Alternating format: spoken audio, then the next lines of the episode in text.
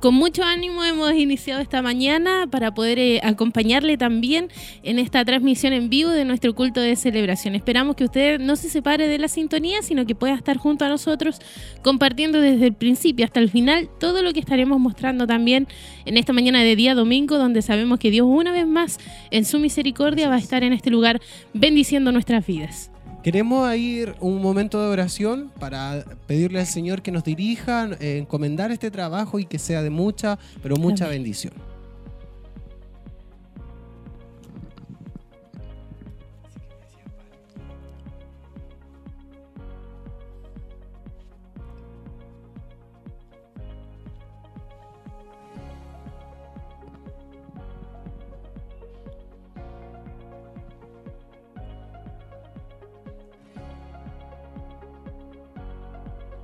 Amado Dios, te damos muchas gracias por este día, esta mañana que usted nos ha permitido poder llevar a cabo estas transmisiones. Te adoramos, te bendecimos porque solo tú eres digno de recibir toda gloria, toda honra.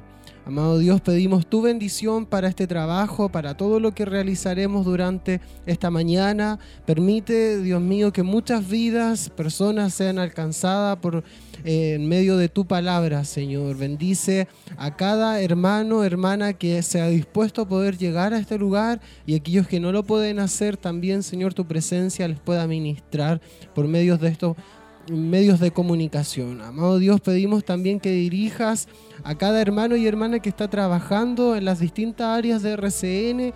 Señor, ponga comunión, Dios mío, y que todo sea dirigido por su presencia. Pedimos tu cobertura y tu bendición en el nombre de Jesús. Amén y amén.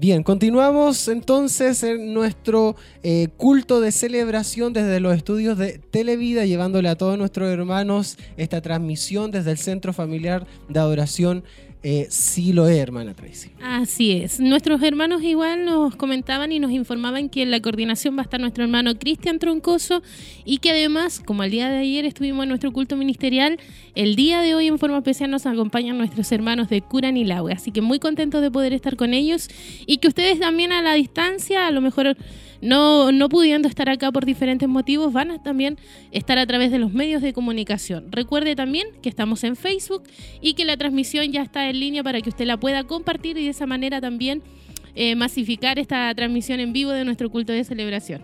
Así que no tiene excusa para perderse este culto. Eh, están todos los medios disponibles, una gran gama de medios para que usted pueda sintonizarlo. Si está a través, eh, va en su auto, quizás escuche en la radio en el 102.9 y en el 92.5 acá en la ciudad de Chillán. También está en el Televida 28.1, señal de libre recepción con una calidad de imagen Full HD y, y nos va a ver ahí hasta con las arrugas que tenemos. Así que todos los detalles. Todos los detalles. Eh, eh, le invitamos para que, eh, permanezca ahí en la sintonía. Sea de mucha bendición también para usted poder compartir con nosotros este culto de celebración, pueda conocer las actividades, también está la aplicación si lo es para que la descargue, puede conocer todo lo que está ocurriendo acá en nuestro ministerio. Tiene un alcance tremendo para poder enterarse de esto. Claro que sí. La verdad es que están todos los medios a su disposición y todas las plataformas también activas para que usted pueda ingresar allí y también ser parte de lo que hoy estaremos viviendo acá en nuestro culto de celebración. Y en forma ya podemos escuchar de fondo a nuestro hermano Cristian Troncoso coordinando, iniciando ya con este culto de celebración y no queremos tampoco que usted se pierda lo que está sucediendo en el templo, así que lo dejamos en compañía del inicio en esta mañana. Señor, que somos faltos delante de tu presencia. Nos humillamos, Señor, para adorarte, para darte gracias, Señor. Gracias por tu inmenso amor. Gracias, Padre eterno, por tu gloria. Gracias por, por salvarnos. Gracias porque nos permite, Dios mío, en esta mañana poder congregarnos, poder reunirnos, Señor, para exaltar tu nombre para bendecir tu nombre, Señor, para recibir nuevas fuerzas. Entendemos, Dios mío, que necesitamos de ti cada día, Señor. Y en esta mañana oramos, Padre, clamamos a ti, Dios del cielo. Te damos toda gloria, toda honra, toda alabanza, toda exaltación, Padre bueno. Gracias. Bendice a cada vida, bendice a cada hermano que hoy día será parte de este culto de celebración. Glorifícate a través de la radio, a través de la televisión, a través, Dios mío, de los medios de internet. Glorifícate, Padre amado, tocando vidas, salvando, Dios mío, y bendiciendo cada corazón. Gracias. Ayúdanos en esta noche, en esta mañana, Señor, y que tu presencia esté con nosotros. En el nombre de Jesús, amén y amén. Bendito sea el nombre del Señor. Bríndele un aplauso de alabanza al Señor. Bendecimos su nombre, le exaltamos, le glorificamos. Dice la palabra del Señor, mi corazón está dispuesto, oh Dios. Cantaré y entonaré salmos. Esta es mi gloria. Despiértate, salterio y arpa despertaré al alba, te alabaré, oh Jehová, entre los pueblos, a ti cantaré salmos entre las naciones. Bendito Dios, porque más grande que los cielos es tu misericordia. Aleluya, y hasta los cielos tu verdad. Exaltado sea sobre los cielos, oh Dios, y sobre toda la tierra sea enaltecida tu gloria. A Él le damos toda gloria. A Él le damos nuestra alabanza y con entusiasmo, con alegría, con gozo, bendecimos el nombre del Señor junto al grupo Renuevo.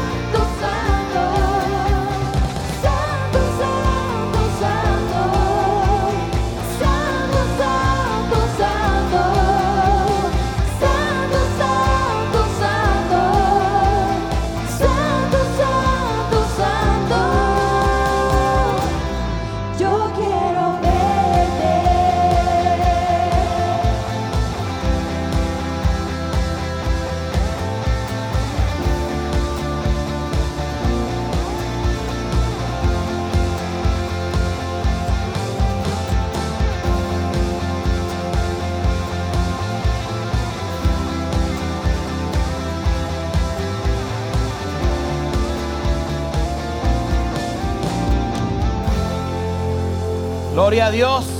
Bendito sea el nombre del Señor. Fuerte ese aplauso. Bríndeles alabanza al Señor. Te adoramos. Te bendecimos, Jesús Santo. Santo es el Señor. Santo es nuestro Dios. Todopoderoso. Aleluya. Bendito sea el nombre del Señor. Gloria a Dios para siempre. Reciba su asiento, mis hermanos. Que el Señor les bendiga. Estamos felices, estamos siendo ya bendecidos por, por medio de la alabanza, por medio de la presencia del Señor que Dios, cierto, provoca cuando exaltamos el nombre del Señor. Gloria a Dios para siempre. Queremos saludar cordialmente, con mucho cariño, a todos nuestros amigos y hermanos que nos sintonizan a través de radio emisoras Emaús. Amén. Sean ustedes bienvenidos a este culto de celebración. Amén. También, cierto, a mis hermanos que están a través de Televida por el 28.1, canal HD de libre recepción acá en la ciudad de Chillán. A través de internet, por los medios ciertos que el Señor nos ha entregado, Facebook, like y llegando a todo el mundo con la palabra del Señor y con este culto. Amén. Así que den un fuerte aplauso, brinden una alabanza al Señor para que mis hermanos que están en la sintonía no se aparten, sean bendecidos, sigan con nosotros y también puedan recibir la bendición que hoy día vamos a tener y que ya estamos teniendo en este lugar. Vamos a orar, amén. Y vamos a orar de manera especial por lo que Dios nos ha entregado, amén, con respecto a, los medios de comunicación.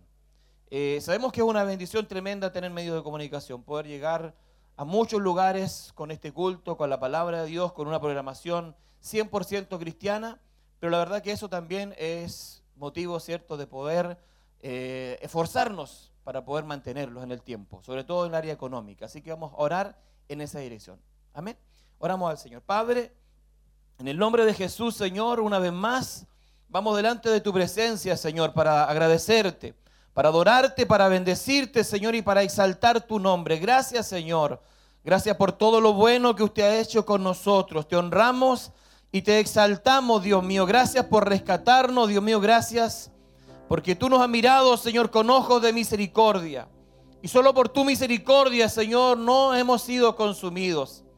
A ti, Señor, te damos nuestra mejor alabanza y nuestra mejor adoración. Y en esta mañana, Señor, queremos orar de manera específica y especial, Dios mío, por los medios de comunicación que usted nos ha entregado a este ministerio, a esta iglesia. Dios mío, sin duda, Padre amado, son una bendición tremenda. Bendiciendo vidas, Señor, a lo largo del país y a lo largo del mundo. Con una programación cristiana, con palabra de Dios, con alabanza, Señor, amado Dios, la cual toca los corazones, quebranta las vidas, Señor, y salva al pecador. Pero nos humillamos delante de ti, Señor, porque entendemos, Padre amado, que difícil sostenerla, que difícil mantenerla en el tiempo, Padre amado. Y te pedimos que tú puedas abrir la ventana de los cielos. Bendito sea tu nombre para siempre. Que pueda, Señor, bendecirnos económicamente, Padre amado, para poder sostener esta obra para seguir avanzando, Señor. Sabemos que los tiempos son malos, los días son malos, Señor amado. Bendito sea tu nombre. Y necesitamos llevar tu palabra, llevar el Evangelio de Jesucristo a las naciones, a todo pueblo, a todo linaje, a toda lengua, Padre eterno. Aleluya, y tú nos has bendecido con estos medios, pero oramos a ti en esta mañana, nos unimos en clamor, nos unimos como iglesia, como cuerpo de Cristo, para clamar a ti, Señor, para rogarte misericordia, glorifícate, glorifícate en nuestras vidas, glorifícate en aquellos hermanos que están escuchando en esta mañana, Dios eterno. Bendíceles de una forma especial, bendíceles de una forma poderosa. Gracias por tu bondad, gracias Señor porque nos has permitido llevar la palabra de Dios a todo el mundo y de esta manera cumplir con la gran comisión, predicar el Evangelio a toda criatura y el que creyere y fuere bautizado será salvo. Te damos gracias por estas misericordias. En el nombre del Padre, del Hijo y del Espíritu Santo. Amén. Gloria a Dios para siempre. Bríndele una alabanza al Señor. Aplauda a Dios. Bendecimos su nombre, le exaltamos y le glorificamos. Dios ha sido bueno con nosotros. Su misericordia no ha apartado de nuestras vidas. Gloria a Dios para siempre. Continuamos, mis queridos hermanos, con este culto de celebración. Y hoy día nos corresponde realizar, amén, eh, esta ofrenda especial que una vez al mes, ¿cierto? Como iglesia la realizamos, que es el Día de Acción de Gracias de Alimentos No Perecibles. Así que si usted se acordó de traer su alimento, con le invito a que pase acá adelante. Ya mis hermanos van a poner la mesita, ¿cierto? Acá. en este culto de celebración. Estamos viviendo en el templo y lo puede ver en imágenes también en Televida, eh, lo que está ocurriendo allá, eh, realizando el culto de Día de Acción de Gracias, también de alimentos no perecibles, donde nuestros hermanos traen su eh, colaboración para ayudar a la familia de la fe. Y esperamos que sea de mucha bendición también para aquellos que necesitan, quizás están en alguna dificultad, pasando por circunstancias que son un poco complicadas. Bueno, en esto también la iglesia se preocupa y a través del área social eh, ayuda también a aquellas familias que están pasando aquellos momentos. Así es, se van cubriendo de alguna manera las necesidades también propias de la iglesia y por supuesto las necesidades de nuestros hermanos que por diferentes motivos estábamos viendo incluso una información estadísticas que son de acá de nuestra, de nuestra región, que a lo mejor son alarmantes, son preocupantes, pero yo creo que igual, sin lugar a dudas, como iglesia debemos también preocuparnos por aquellos que son nuestros hermanos y que están pasando por necesidad. Igual nos van a mostrar algunas imágenes de lo que está sucediendo, de nuestros hermanos que están pasando también con esos alimentos y que de alguna manera están en esta oportunidad bendiciendo a sus hermanos y preocupándose también por, por ellos en algo tan elemental o algo tan básico como son los alimentos. Así es. Y una vez que lo- son recepcionados estos alimentos, nuestro hermano también ora pidiéndole a. Dios la bendición Para, para aquellos corazones disponibles también que traen aquella, aquellos alimentos y que ayudan a muchas personas, a muchas familias que eh, quizás lo están pasando mal. Así que eh, si usted quizá hoy no lo trajo, no se acordó, no escuchó la radio, Mm. lo aviso. Bueno, la semana también está disponible el abierto el área social para que usted Así pueda eh, ahí conversar con algún diácono o directamente con nuestra hermana Andrea Briones y entregar su donación. Así es. Recuerda entonces, Día de Acción de Gracias se realiza siempre el segundo domingo de cada mes y esto va directamente en apoyo de nuestros hermanos que están más necesitados, que son parte de nuestra corporación. Así es. Y continúa la alabanza ya en el templo, entonces la dejamos en compañía de ellas.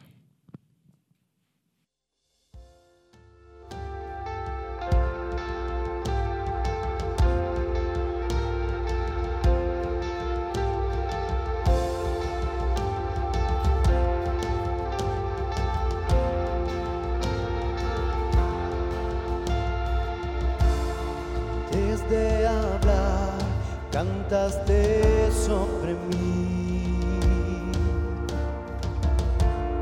Tú has sido bueno para mí. Antes de respirar, soplaste vida en mí. Tú has sido bueno para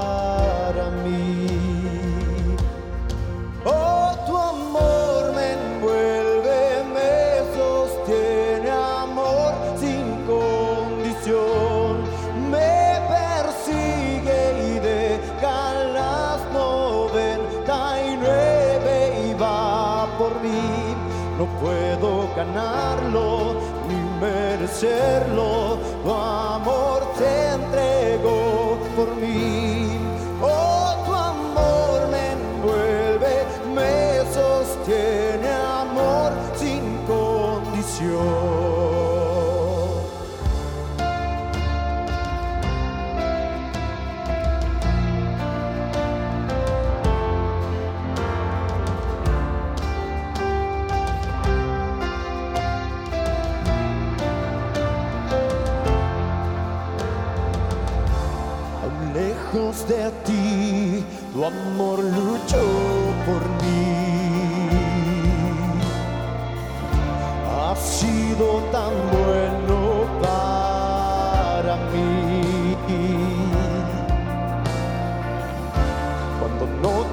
Valor, te entregaste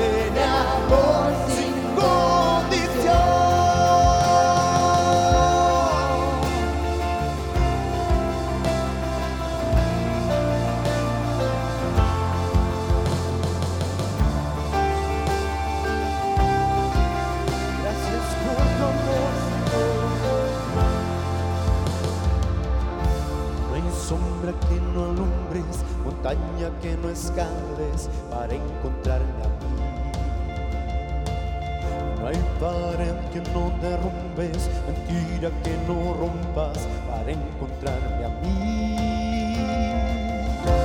No hay sombra que no alumbres, montaña que no escales para encontrarme a mí. No hay pared que no derrumbes.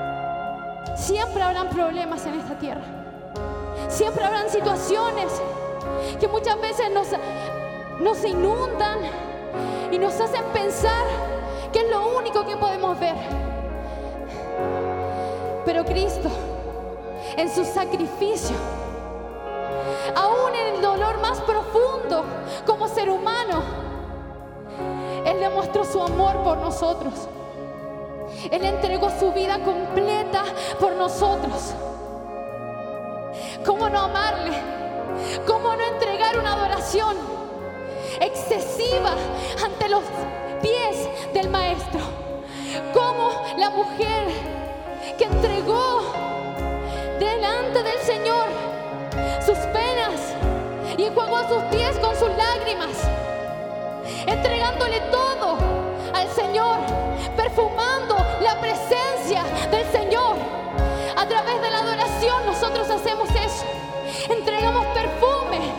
pies, perfume a su presencia, un perfume grato ante su presencia.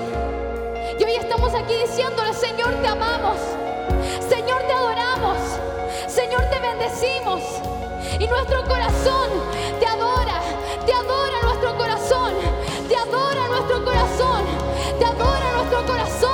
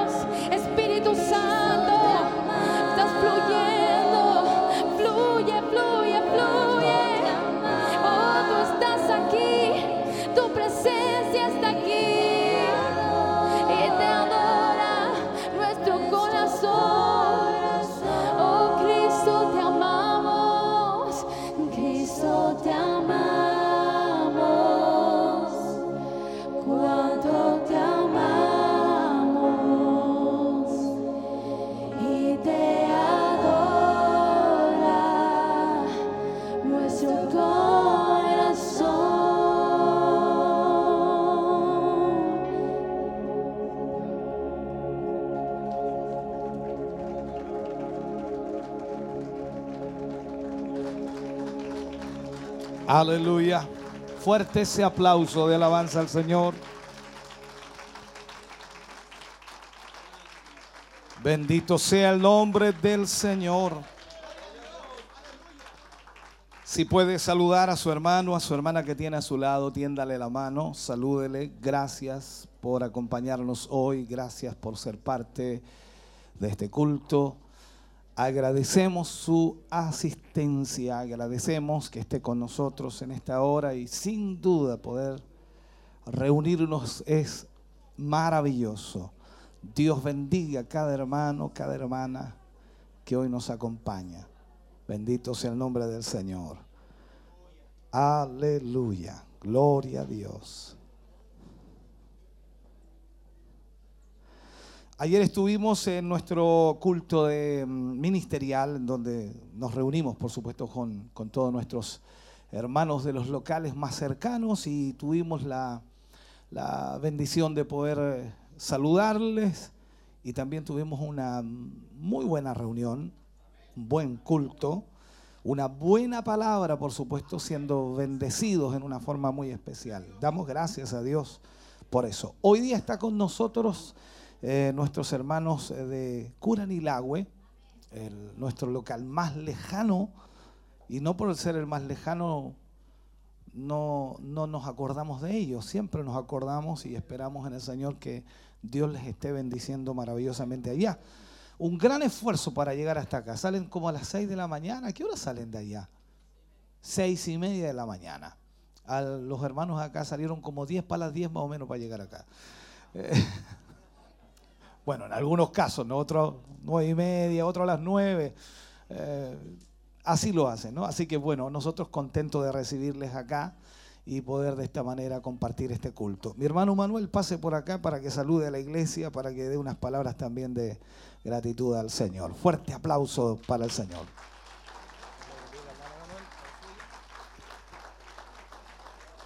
Saludo a la iglesia en el amor del Señor. Eh, muy contento de poder ser parte de esta linda bendición, como nos decía nuestro pastor. Eh, eh, bueno, hacemos un pequeño esfuerzo, pero realmente vale la pena poder estar acá, compartir con ustedes. Agradecemos el cariño que ustedes también nos entregan, especialmente las hermanas que están ahí en la cocina. Muchas bendiciones para ellas.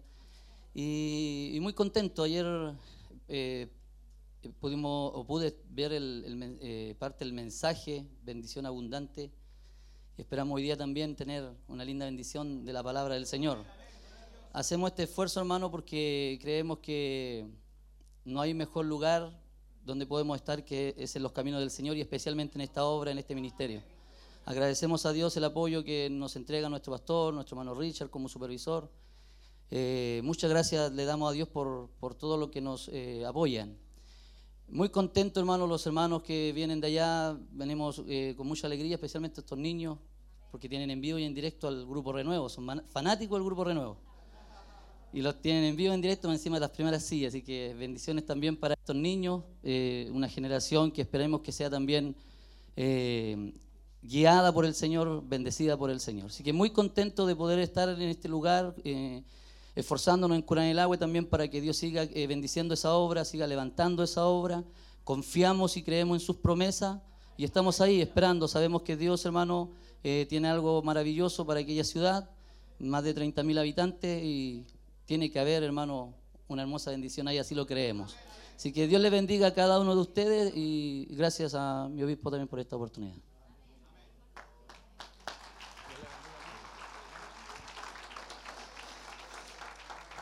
Gracias damos al Señor por nuestros hermanos. Ah, y ahí están todos nuestros hermanos de. Pónganse de pie un poquito. Yo sé que están con aguaguitas también en brazos, pero ahí están nuestros hermanos. Gracias por estar con nosotros por este tremendo esfuerzo que hacen de estar aquí, reunirse con nosotros en este día.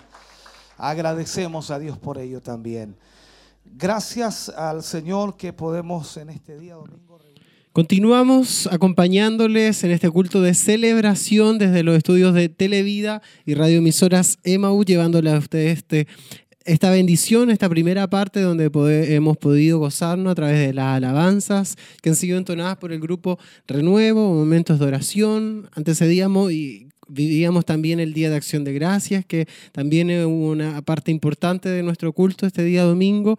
Y como usted ya ha visto a través de la pantalla, eh, nuestro obispo ha subido ya al altar momentos previos a lo que será el mensaje del día de hoy, que usted lo tiene, hermana Tracy, para que lo demos a conocer. estamos ya con el mensaje acá en mano para poder darlo a conocer a aquellos que están siempre pendientes de poder buscar eh, la palabra o por lo menos el tener la Biblia abierta para de esa manera prepararnos todos para escuchar el tema. Hoy vamos a escuchar el tema La ley de la siembra y la cosecha. Va a usar el libro de Segundas de Corintios capítulo 9, versículos del 6 al 11 de la serie Ministerio y Mayordomía.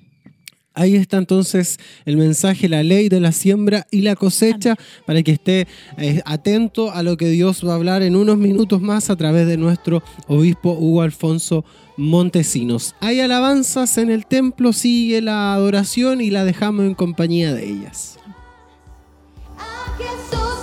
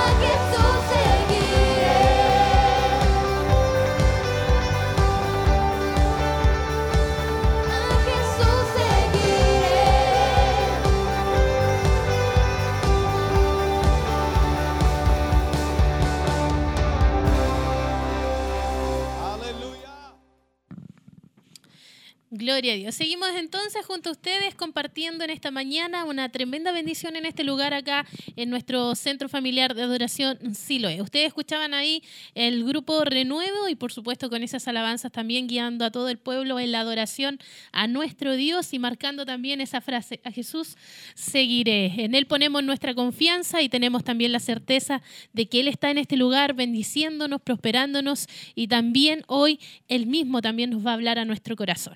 Así es. Y nosotros mientras eh, seguimos compartiendo con ustedes, esperando ese momento en que Dios pueda ministrar nuestras vidas y queremos saludar también a quienes nos han escrito a través de las redes sociales en Facebook, a nuestra hermana Sandra Contreras, que está desde su trabajo, dice, desde mi trabajo estoy viendo el hermoso culto, muchas bendiciones. También a la hermana Claudia, Cristina Sandoval, Riquelme, bendiciones para todos mis hermanos desde la casita viendo el servicio para nuestro Dios, sea toda adoración. Y a todos nuestros hermanos que están ahí en la sintonía, Dios les bendiga mucho, permanezcan ahí, eh, acompáñense de esto que Dios eh, tendrá para su vida, de esta administración, de esta palabra que hablará en nuestros corazones. También nos llama, eh, o a través de WhatsApp nos informaron que el hermano Eduardo Reyes también está viendo la transmisión, está enfermito en su casa, así que para él un saludo también cordial en esta mañana y a todos nuestros hermanos que se han unido, por supuesto, en esta transmisión a través de Facebook. Y ustedes no queremos dejarlos fuera, los que están en la radio, en la televisión, están en el internet viéndonos, para ustedes también un cariñoso saludo y esperamos que hasta este minuto hayan podido ser bendecidos a través de la administración de la alabanza. Así es. Hay eventos, hay, Sí, hay harto movimiento, sí, hay mucho movimiento. que eh, hacer en esta semana y queremos que usted también sea parte de todo esto. Queremos invitarle para que se anime durante esta nueva semana ya que inicia, para que participe y sea bendecido. Hay una administración de parte de Dios siempre, hay algo especial para cada uno de nosotros y esperamos eh, que usted también participe y queremos invitarle con toda esta agenda Así que es. tenemos. Claro que sí. Queremos marcar también el día miércoles en forma especial, recordar a nuestros hermanos de Santa Raquel que nuestro obispo va a estar con ellos en un culto especial. Así que para todos ustedes también que eh, están escuchando radios y que están viendo Televida, recuerden que este miércoles estará con ustedes nuestro obispo con un servicio especial también, me Así parece es. que de Santa Cena. Un culto Así que comienza a las 20 20 horas, así que ustedes también están invitados. También el día jueves tenemos nuestro culto de gloria a partir de las 20 horas y habrá un invitado especial, nuestro pastor Carlos Leiva estará ministrando la palabra del Señor ese día acá en este lugar. Así que le invitamos para que no se pierda la bendición también de poder escu- de escuchar a nuestro pastor Carlos Leiva. Vamos a estar todo un mes prácticamente con los pastores de la corporación viniendo cada día jueves, así que para nuestros hermanos eh, consideren también apartar ese día y poder venir a escuchar a los pastores de nuestra corporación. La semana pasada estuvo con nosotros el pastor Marco Molina, esta semana nos toca... eh, escuchar también a nuestro pastor Carlos Leiva y ya más adelante también estaremos informando quién es el próximo pastor que nos va a estar visitando. Así es. El día viernes tenemos culto de varones a las 20 horas. Todos los varones invitados se les ha entregado también una, Una invitación, a- con dedicatoria Sí. a todos nuestros hermanos. Más Así que personalizada. sí, personalizada para que puedan sentir también la eh, disposición de poder venir ese día y sean, seamos todos ministrados por la palabra del Señor ese día viernes, culto de varones. No es una reunión No, donde un eh, quizás se tomen acuerdo, no, es un culto donde podremos adorar, bendecir el nombre del Señor y ser ministrados por la Sí, palabra va a de estar Dios. ministrando nuestro obispo y previo también van a tener la oportunidad ellos de tener algunos temas que sin lugar a dudas les va a bendecir, así que a los varones preparen ese día, la verdad es que no es muy común que nosotros ah, eh, como corporación hagamos culto de varones, pero se ha destinado eh, este día viernes para que usted también pueda participar y de esa manera también tener esos temas que son para ustedes. Así es. Y el día sábado tenemos también algo importante, este encuentro de niños. A partir de las 19 horas estará dando comienzo para que traiga a sus más pequeños y puedan también ser bendecidos. Tenemos para todas las edades, Sí. para todos los gustos, hermana. Para todas las edades, por supuesto. Dios está preocupado de cada uno de nosotros. Y en el templo nos preparamos entonces para escuchar la alabanza y preparamos también nuestro corazón para el mensaje que hoy Dios tiene preparado para nuestras vidas. Majestuoso su nombre es, incomparable ser.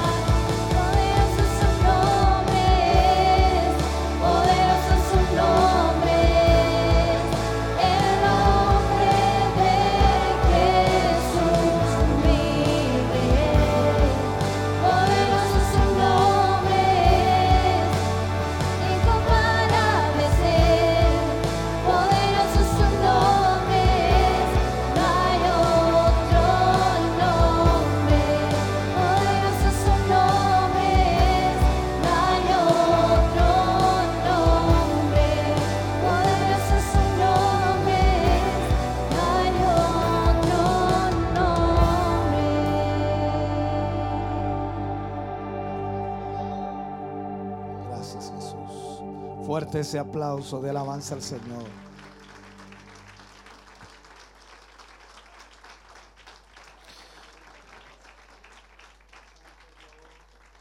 Vamos a leer del libro de Segunda de Corintios, capítulo 9, versículo 6, leeremos hasta el versículo 11.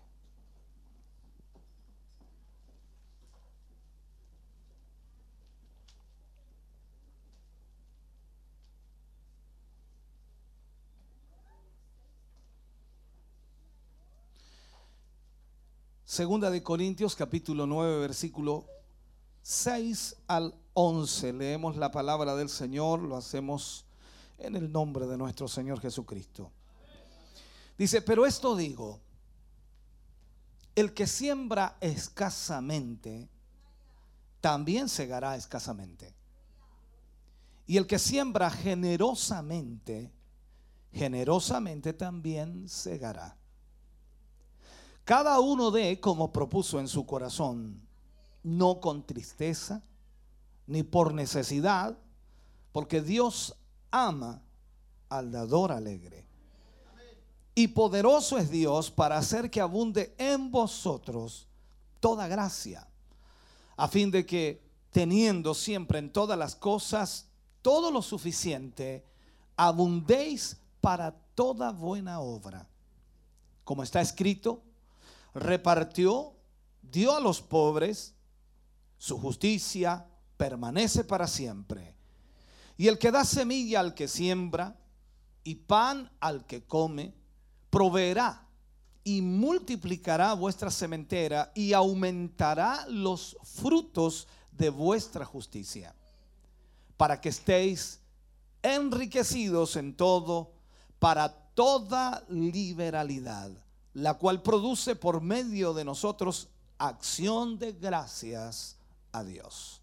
Oremos, Padre, en el nombre de Jesús vamos ante tu presencia, dándote gracias en esta mañana, Señor, pues nos permites a través de esta palabra, Señor, poder meditar en ella y poder recibir, Señor, a nuestra vida una exhortación y guía. Señor, dirígenos. Pon las palabras adecuadas, Señor, para poder ministrar a tus hijos, a tu pueblo, y haznos conocer, Señor, los principios que rigen nuestra vida para que de esta manera, Señor, podamos ser edificados. En el nombre de Jesús nos ponemos en tus manos, Señor, y esperamos que tu gracia divina esté sobre cada uno de nosotros. Lo pedimos y lo rogamos en el nombre de Jesús. Amén y amén, Señor. Aleluya. Fuerte ese aplauso de alabanza al Señor. Gracias, Señor Jesús. Bendito Dios. Vamos a hablar hoy acerca de la ley de la siembra y la cosecha. La ley de la siembra y la cosecha. Eh, cuando uh, aplicamos la palabra ley es algo que sin duda algunos no, no, no, les gusta mucho, ¿no? A quién le gusta la ley. Pero en esto necesitamos nosotros entender que es algo que Dios estableció y que no va a ser cambiado. O sea, no va a tener cambio en lo que Dios establece en su palabra. Y en este sentido entonces nosotros debemos aprender a través de la palabra lo que debemos hacer como cristianos y como creyentes. Quizás si podemos dar un breve resumen de la ley, hablando de la ley de, de la siembra y la cosecha, ¿no? Tenemos que recordar, y es importante recordar, que como hijos de Dios el Señor ha prometido bendecir nuestra vida, en todas las áreas de nuestra vida. Si miramos, por ejemplo, a Abraham, Dios le prometió a Abraham que sería bendecido abundantemente, que su simiente sería bendecida en abundancia. Pero al mismo tiempo, la ley de la siembra y la cosecha demanda que debemos entender que para cosechar es necesario sembrar primero. Nadie puede cosechar sin haber sembrado antes.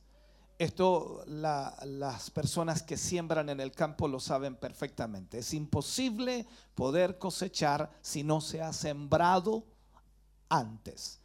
Entonces, para recoger en abundancia es necesario sembrar también en abundancia. Esto implica que esta ley no va a variar de ninguna manera. Usted no puede entenderlo de otra forma. También es menester que tengamos presente que la cosecha, la cosecha es un ciclo repetitivo, constante. ¿Ya? Porque hay que re- reciclar semilla para luego volver a sembrar y luego cosechar. Por lo tanto, en este sentido, entonces es un ciclo que nunca termina. Sembramos, cosechamos, apartamos semilla, volvemos a sembrar, volvemos a cosechar y así sucesivamente para ir aumentando cada vez más la cosecha. Esa es la manera que existe y es la forma que se debe hacer. No hay otra manera para entenderlo. Es de suma importancia que nosotros tengamos claridad en esto de la ley de la siembra y la cosecha, para que de alguna manera nosotros podamos ser ayudados o guiados en el proceso de sembrar en cualquiera de los terrenos que nosotros sembremos, en cualquiera de las áreas de nuestra vida en la cual nosotros sembremos. O sea, sea dinero para la multiplicación correcta del mismo, o también sea en la obra de Dios, en lo espiritual, o también como alguien dijo por allí, en la carne para destrucción y pobreza espiritual. Todo tiene un terreno en donde debe ser sembrado y eso implica que nosotros debemos saber sembrar la semilla. Y de esta manera entonces nuestra vida podrá ser edificada, bendecida. Si sembramos para el Espíritu vamos a cosechar las cosas de la vida eterna para el Espíritu de Dios. Entonces, en este sentido, debemos tener mucho cuidado cuando nosotros sembramos. ¿Y qué es lo que sembramos? Pues la palabra del Señor también nos indica y dice que lo que el hombre siembra, eso también cosechará. Todos los hijos de Dios, y creo todo ser humano, tiene o ha recibido semilla para sembrar. Absolutamente todos. Y en este sentido, entonces, nosotros como hijos de Dios entendemos que tenemos semilla para sembrar. Dios nos ha entregado algo para sembrar. Y entendiéndolo esto, estamos bendecidos de parte del Señor para poder nosotros sembrar en las diferentes áreas de nuestra vida y de esa manera provocar bendición en aquellos que nos rodean. Todos tenemos semillas para sembrar, sea en el área económica, sea en el área espiritual, familiar, en fin, coloque todas las áreas que usted quiera. En este sentido, entonces, debemos tener mucho cuidado lo que estamos sembrando. Si, como dije anteriormente, si sembramos en la carne, vamos a cosechar también en la carne y eso traerá destrucción, o sea, lamentablemente tendremos conflictos y problemas en nuestra vida. Pero si sembramos para el espíritu, o sea, eso produce vida en abundancia. Si usted constantemente está sembrando en el espíritu, buscando de Dios, adorando a Dios, sirviendo a los demás, eh, ayudando a los demás, entonces usted está a punto de cosechar lo que ha sembrado. Amén. Entonces, primero debemos entender que la semilla tiene que ser sembrada. No sirve la semilla guardada. Yo sé que en este sentido muchas personas siembran y luego cosechan y guardan una semilla para luego sembrarla, pero no se puede dejar allí guardada, debe sembrarse.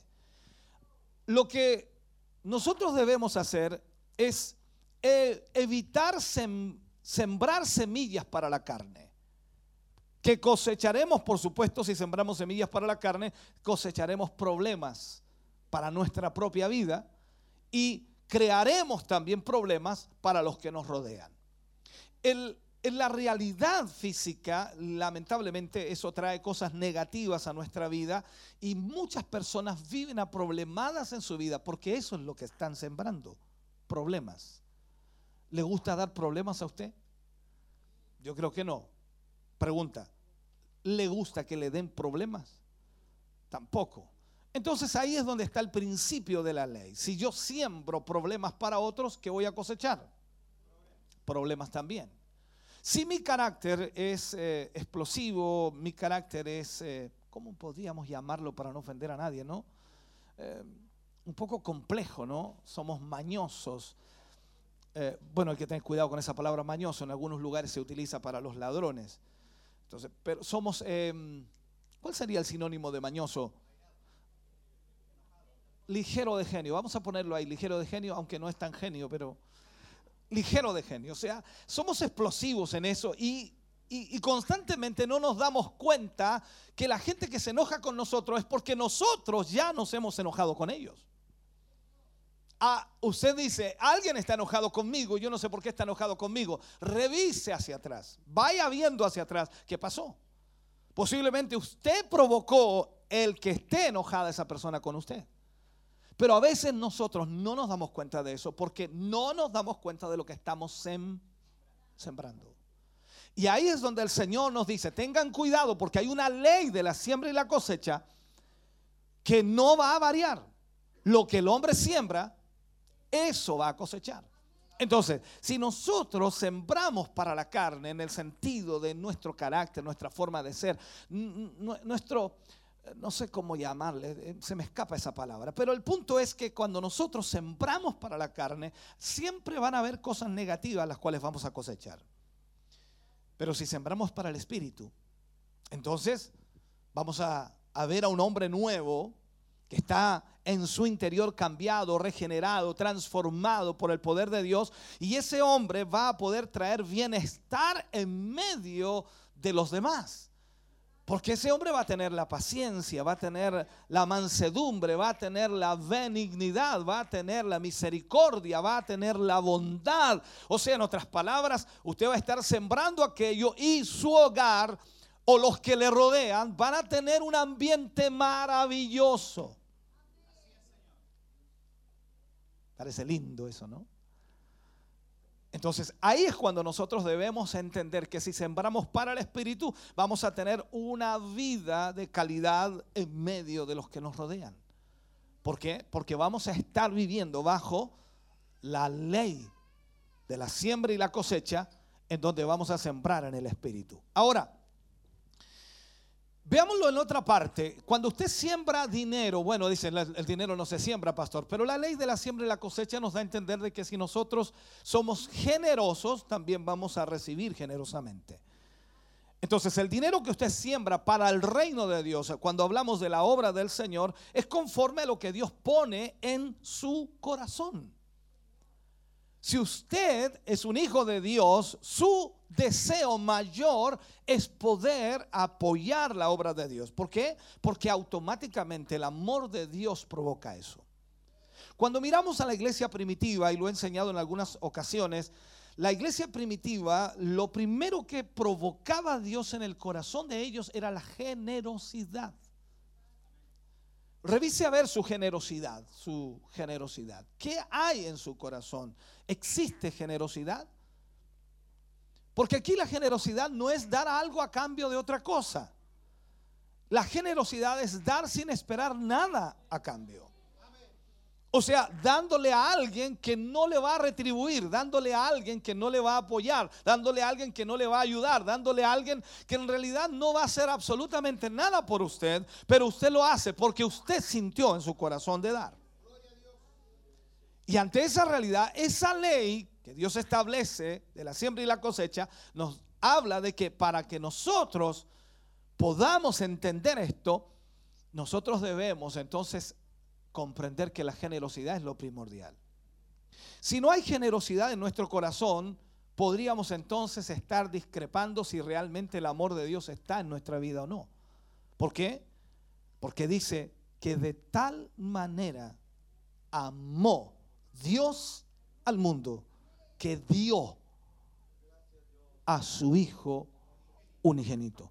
O sea, el principio del amor de Dios es eso, la generosidad. Él dio a su Hijo para que nosotros fuésemos salvos. Y la pregunta es que nos hacemos es, y que la sabemos, la respuesta, pero tenemos que analizarla. ¿Merecíamos que el Señor Jesús muriera por nosotros? No.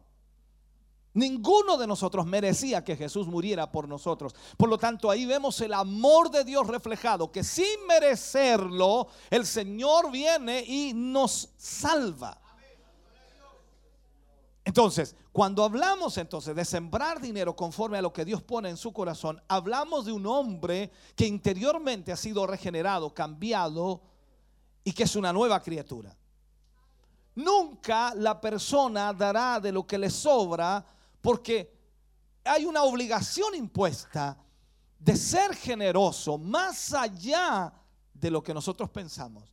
Debe ser con el propósito específico de que el Evangelio corra, de que la palabra de Dios llegue a miles de personas y que de aquella forma entonces aquellas personas que están en tinieblas, sin Cristo, sin esperanza, sin salvación, puedan recibir la salvación. Ese es el principio más importante. Entonces, cuando usted dice que usted es hijo de Dios, es hija de Dios y el amor de Dios está en su vida, lo primero que debe haber en su vida es generosidad. Cuando usted mira la iglesia primitiva, eso es lo que tenía. Las personas se convertían y automáticamente la generosidad afloraba. Y no era un petitorio, no era una norma, no era una exigencia, no era una regla, sino que nacía en sus corazones porque el amor de Dios estaba en ellos. Se desprendían, iban más allá de lo que uno podría pensar. Dice que los discípulos, o sea, los que se convertían, ponían, dice, todo lo que tenían a los pies de los apóstoles. Vendían sus propiedades y ponían el dinero de lo vendido a los pies de los apóstoles, para que ellos pudieran repartirlo, para que ellos pudieran también ver los necesitados en la obra de Dios y de esa manera suplir las necesidades que habían. Entonces, cuando nosotros decimos que somos el reflejo de la iglesia primitiva o somos la siguiente generación de la iglesia primitiva o somos los representantes de la iglesia de Cristo acá, tenemos que examinar nuestro corazón si realmente somos generosos. Y aquí es donde nosotros debemos entender que no vamos a dar de lo que nos sobra, sino vamos a dar incluso de lo que nos hace falta. Porque el amor a Dios nos lleva a ser de esa manera, desprendidos. Y nos va a llevar siempre a amar más su obra o lo que Él quiere que nosotros hagamos que lo, lo que nosotros amamos o que lo que nosotros queremos hacer.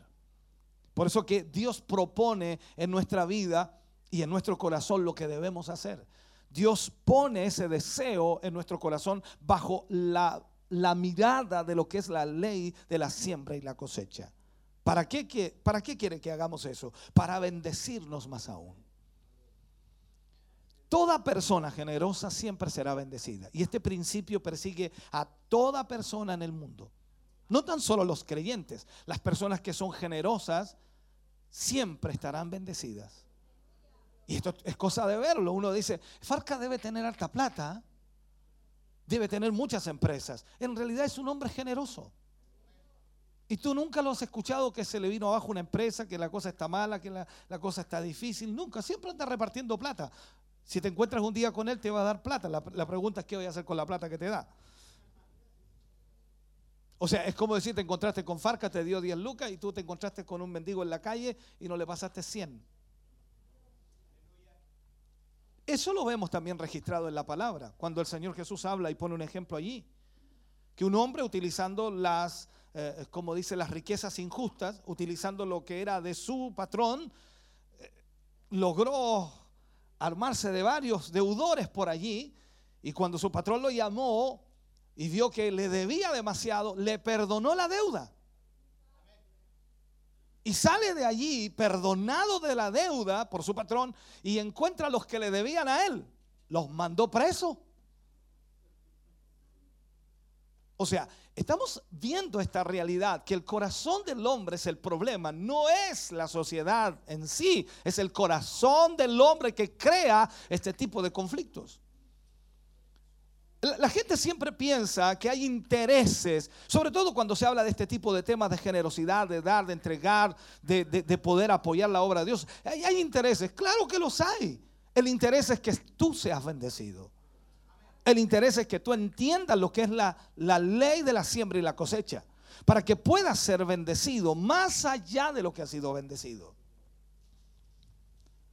Una de las cosas que la ley de la siembra y la cosecha nos muestra es que la semilla debe morir. Todo lo que sembramos debe morir. O sea, tenemos que dejarlo morir. ¿Cómo lo explicamos eso? Para que pueda germinar la semilla, un nuevo fruto y buen fruto, debe morir. Es menester que lo que siembres tiene que dejar de ser parte de ti. O sea, no es algo que tú gobiernes ya. No es algo que tú controles.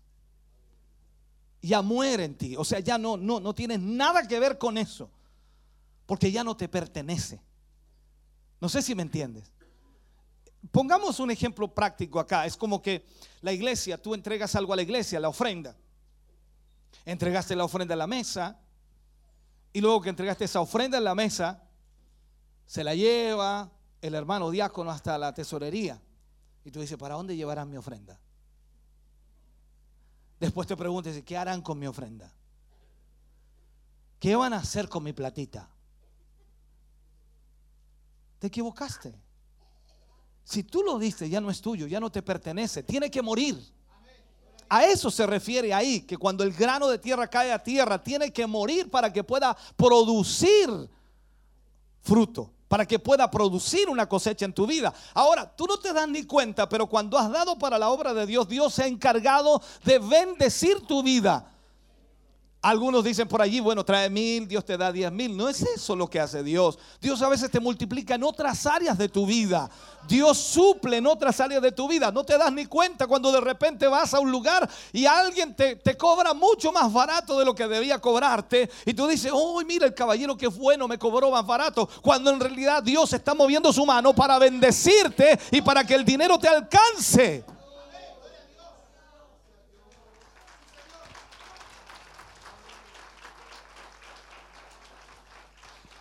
Ahora, nos cuesta entender eso. ¿Por qué? Porque queremos nosotros de alguna manera seguir teniendo el control de lo que damos. Mi pastor, aquí hay una ofrenda para la obra del Señor, pero yo quiero que haga esto con, con esta ofrenda. No, déjalo que muera. Ya no es tuyo, ya no te pertenece. Pastor, aquí están mis diezmos, pero ¿en qué lo va a usar usted? Córtala, deja que muera. Porque ese es el problema nuestro. No entendemos que cuando tú das algo, ya no es tuyo.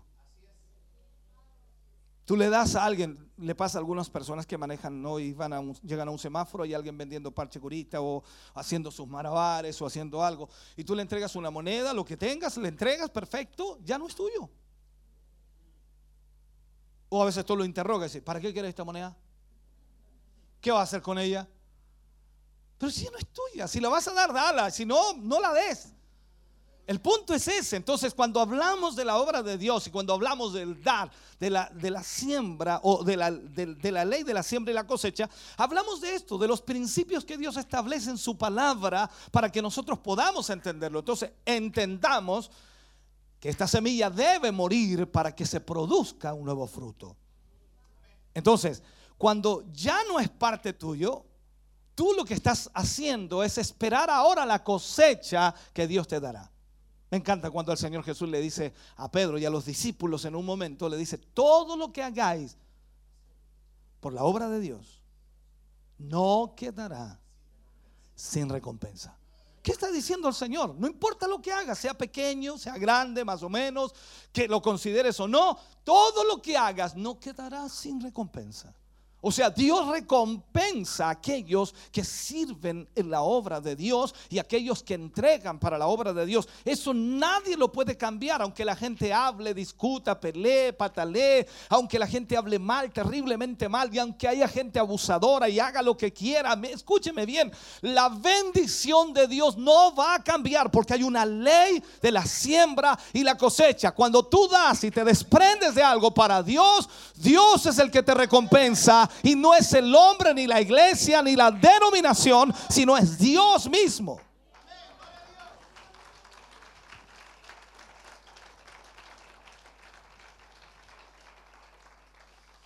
Entonces cuando tú das algo, tú te desprendes y ya no te pertenece. Y esa semilla que tú entregas a la obra del Señor será utilizada de la mejor manera o de la mejor forma o de la manera en que se estipule. En fin, ya no es tuya, pertenece al reino de Dios y de esa manera entonces Dios te va a bendecir a ti por lo que hiciste.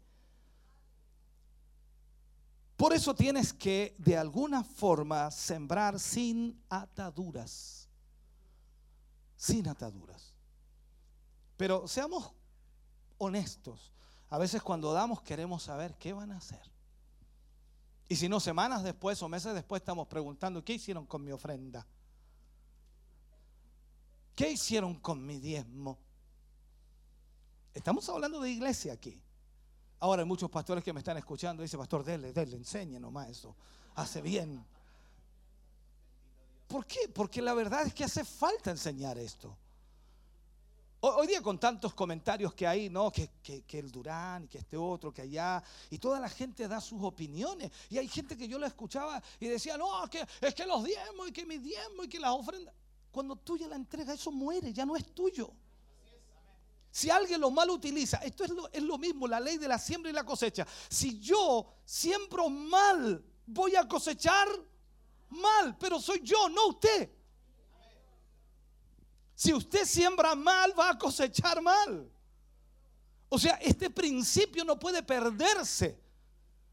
Claro, la gente dice, no, pero es que yo, yo, yo le di al Señor en realidad, pero se lo entregué al pastor. Y si el pastor no lo usa bien, no te preocupes por eso. Dios te va a bendecir a ti. Porque tú estás dando de acuerdo a lo que Dios estableció. Cada uno de como propuso en su corazón, no por tristeza ni por necesidad. Dios ama al dador alegre. Cuando miramos la palabra de Dios, vemos a, Jesús entregándose como una semilla. Él tenía que morir por los injustos. Un justo pagando por los injustos. Y él vino a esta tierra y murió en la cruz del Calvario, derramando su sangre, y tuvo que morir para germinar como un árbol espiritual, ya que la semilla que se siembra debe morir. Y en este sentido, entonces, nosotros sabemos que Jesús murió para que usted y yo tuviéramos vida. Esto es extraordinario. Jesús muere en la cruz del Calvario, derrama su sangre y esa sangre preciosa limpia al más vil pecador. Y tú dices, ¿cuál fue la cosecha? Mira la tremenda cosecha. Millones de seres humanos han sido alcanzados por el amor de Dios y hoy día son salvos, redimidos, perdonados de sus pecados, nuevas criaturas. O sea, Dios ha sido extraordinario a través de esa siembra. Entonces debemos entender eso. Si no lo entendemos, vamos toda la vida a estar chocando y vamos a tener ataduras y, y nunca vamos a andar buscando el billete más chico, lo más chico, lo más chico. Y ahí está, una monedita. Y después cuando tú quieres que te paguen más, toma una monedita. Y, y tú cuando quieres ser más bendecido, toma otra monedita. Se me está yendo mal. ¿Por qué te estará yendo mal? ¿Por qué? Porque no has sido generoso. Porque el principio de Dios en la vida del cristiano es ser generoso. Há- Hágase esta pregunta usted, para usted no responda nada, solamente se haga una pregunta y, y se responde internamente. ¿Es generoso usted? No diga nada. Ahora, del 1 al 10, ¿es generoso usted? Póngase un número. 9,9, dice el hermano. Generoso. ¿Conoce usted gente generosa? ¿Ha- ¿Ha conocido gente generosa? ¿Ha tratado con gente generosa? Comparado con ellos, ¿cómo es usted? Oh. Este es un ejercicio que debemos hacer, porque a veces nosotros nos consideramos tremendamente generosos cuando en realidad no lo estamos siendo. Ahora, lo otro que debemos aprender en esto es que debe sembrarse o se siembra de acuerdo a lo que esperamos cosechar. Se siembra de acuerdo a lo que esperamos cosechar. Esto lo entenderán muy bien los, las personas que han sembrado papas, cebollas y todo ese tipo de cosas, ¿no? Y se siembra de acuerdo a lo que esperamos cosechar. Queremos tener una buena cosecha, entonces tenemos que hacer una buena siembra. No se puede esperar tener una buena cosecha teniendo una mala siembra. Eso usted no lo puede cambiar. No hay ley que cambie eso. Entonces, este principio es bien sencillo, bien práctico. Si deseas cosechar peras, es imposible que coseches peras si siembras naranjos. A eso me refiero. Cuando nosotros sembramos de acuerdo a lo que esperamos cosechar. O sea, si usted quiere, a ver si lo puedo explicar, cosechar dinero, ¿qué tiene que sembrar? Ya, pero algunos dicen, yo oro. Yo estoy orando, estoy ayunando. Yo vengo al culto y alabo al Señor, pero no me ha ido bien. ¿Aló? Póngalo al revés. Algunos siembran dinero y esperan cosechar espiritualidad. No, no es así. La ley de la siembra y la cosecha nos enseña que tú debes sembrar de acuerdo a lo que esperas cosechar. Esto no es un asunto de arte de magia, del el toquecito con la vara mágica. No, no, no. Esto es aplicable a todas las áreas de tu vida. Si tú quieres cosechar paz, ¿qué tienes que, sembrar? ¿Quieres cosechar amor? ¿Qué tienes que sembrar? Es práctico. No lo puedes cambiar de otra manera. ¿Quieres que te vaya bien en lo económico? ¿Qué tienes que sembrar?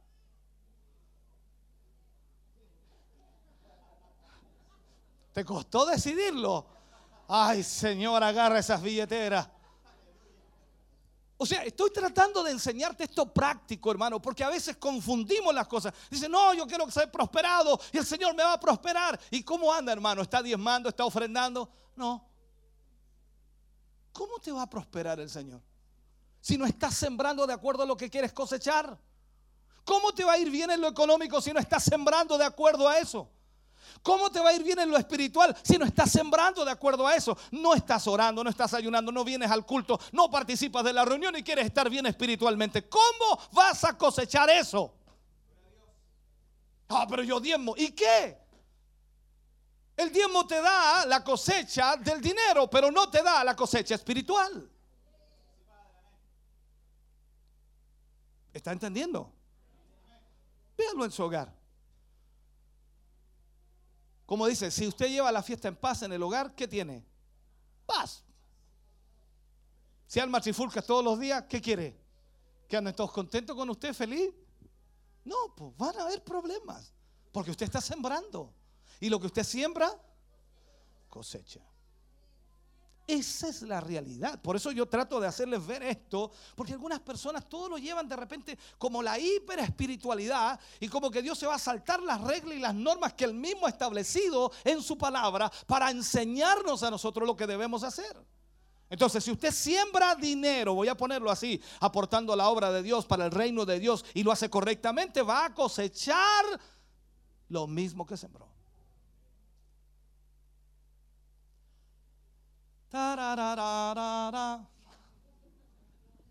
Algunos me dicen, pero pastor, me está descolocando, sabe que estoy confundiéndome. ¿Cómo se va a confundir si la cosa va por la misma línea? Eso es lo que la palabra de Dios enseña. Algunas personas me dicen a mí, pastor, yo creo que hay hermanos acá que, que han sido bendecidos. Y claro, es verdad. Es verdad. Pero ¿por qué han sido bendecidos? Porque han sembrado.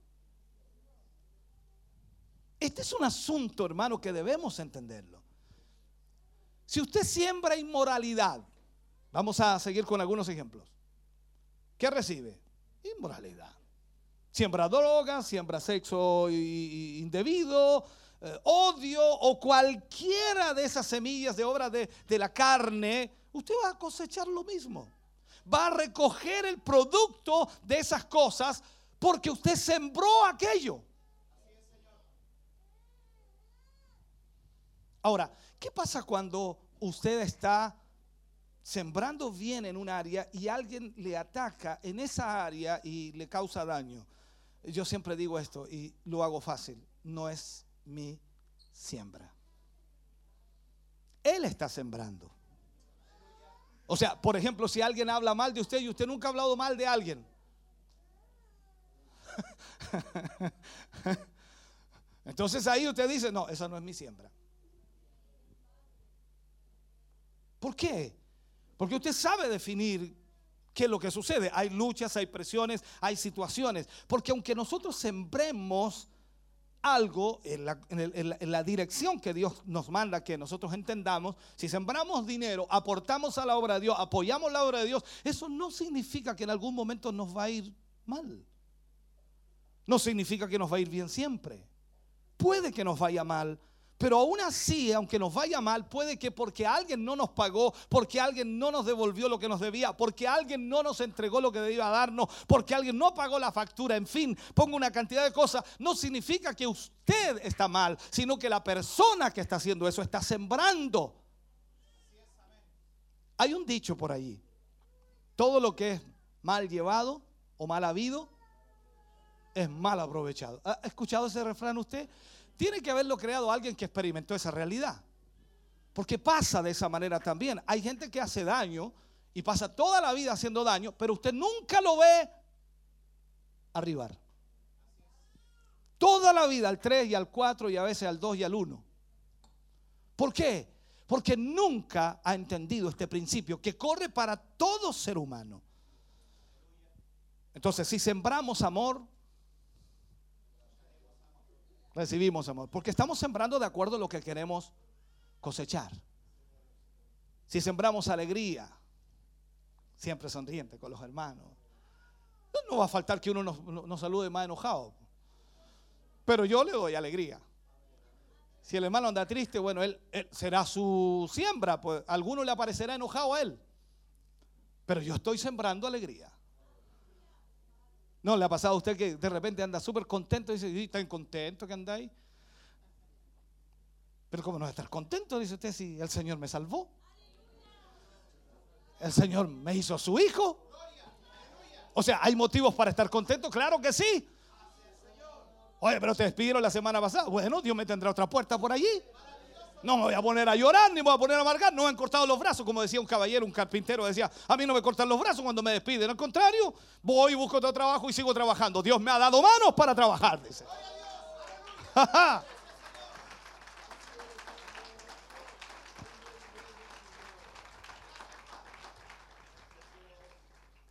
Entonces, si usted siembra amistad, amistad recoge.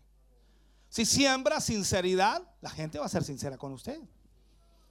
Cualquier semilla del fruto del Espíritu que usted siembre, el resultado de esas cosas van a venir por medio de la siembra, o sea, la cosecha. Ahora, recordemos las palabras del apóstol Pablo. Dice, Dios no puede ser burlado. Lo que el hombre siembra, eso cosechará.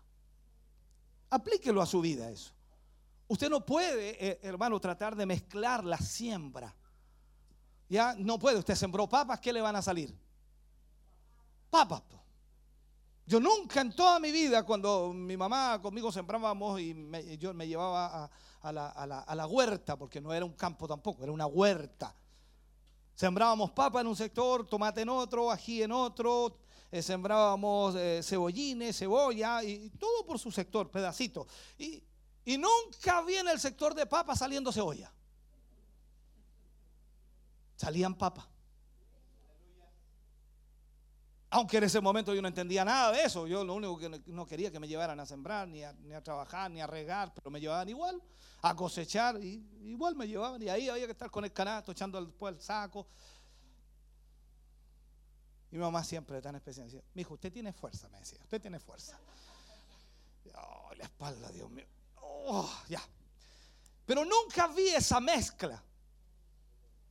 Entonces, ¿por qué? Porque hay una ley de la siembra y la cosecha. Lo que tú siembras, cosechas.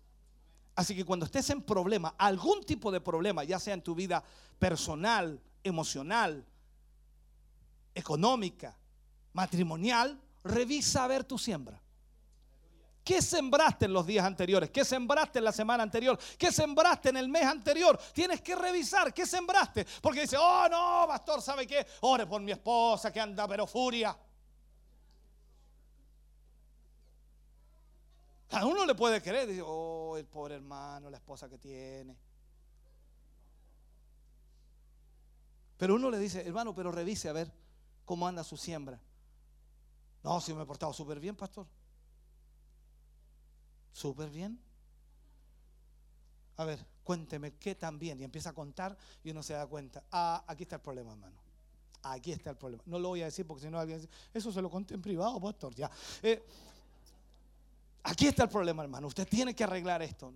No, pero nada que ver, pastor. ¿Cómo va a estar enojado por eso? Está enojada porque su esposa, entiendan, las esposas, las mujeres son más sentimentales que los varones. Para usted una palabra fuerte es un grito y ofensa. Para la mujer una palabra fuerte simplemente que le den un desprecio. Pégale con un pétalo y va a parecer que pasó un camión sobre ella.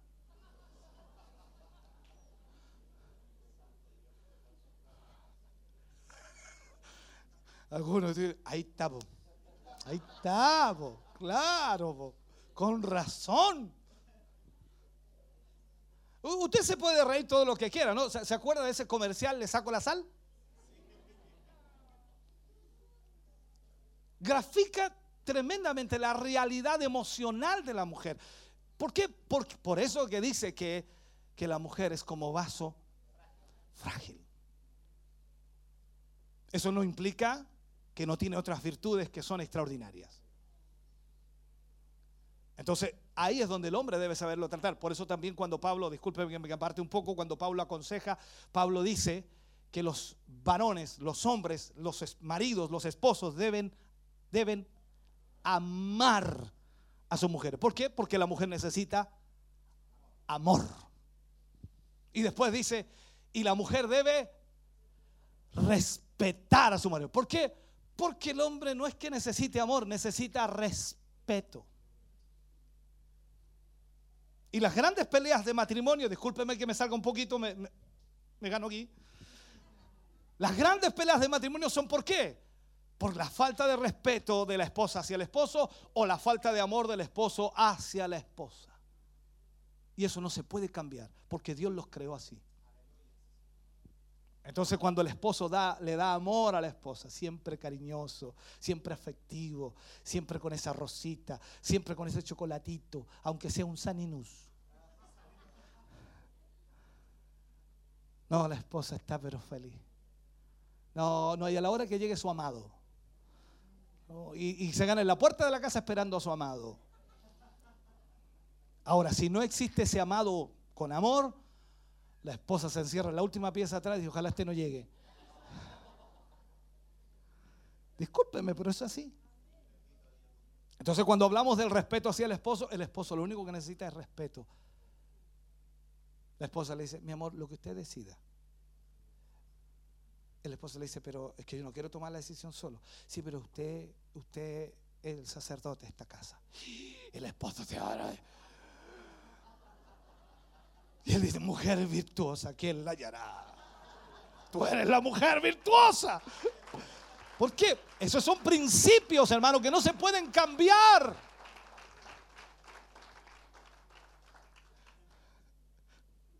Algunos esposos, esposas se miran ahí. Por eso dice la palabra de Dios, lo que, lo que el hombre siembra, eso cosechará.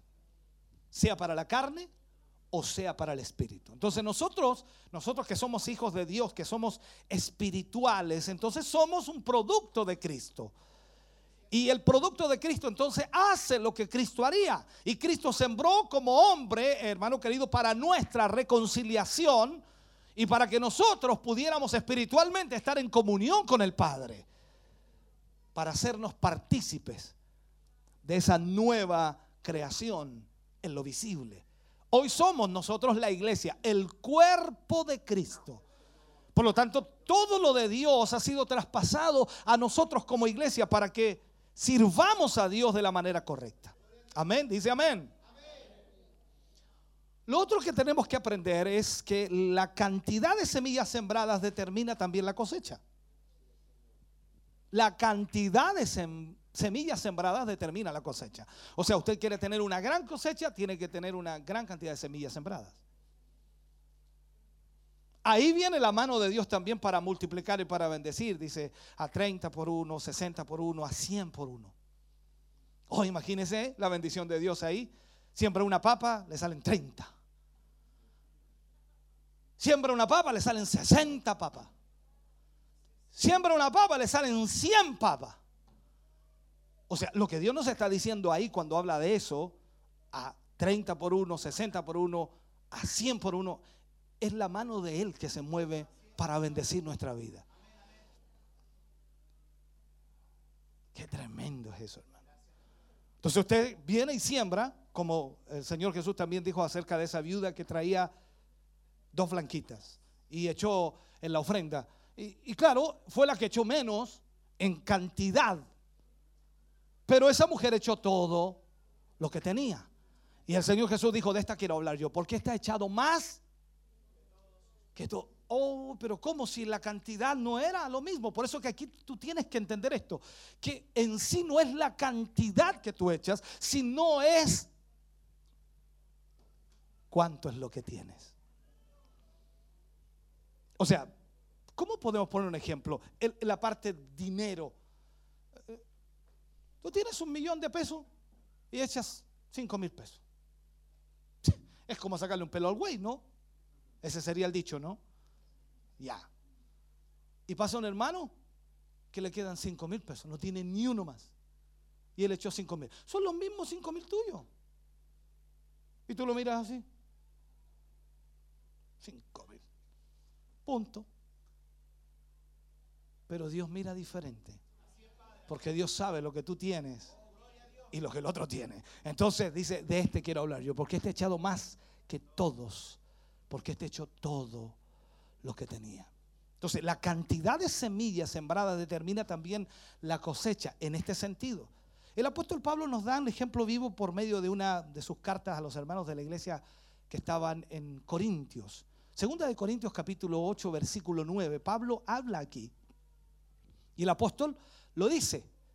Y dice, ya conocéis, porque ya conocéis la gracia de nuestro Señor Jesucristo, que por amor a vosotros se hizo pobre, siendo rico, para que vosotros con su pobreza fuisteis o fueseis enriquecidos. ¿Puede entender este versículo usted? O sea, el Señor Jesucristo, por amor a nosotros, se hizo pobre, entregó todo, siendo él rico. Recuerde que él dejó su trono de gloria, descendió a esta tierra, vino a esta tierra como un ser humano pobre, por amor a nosotros. ¿Para qué? Para que nosotros con su pobreza fuésemos enriquecidos.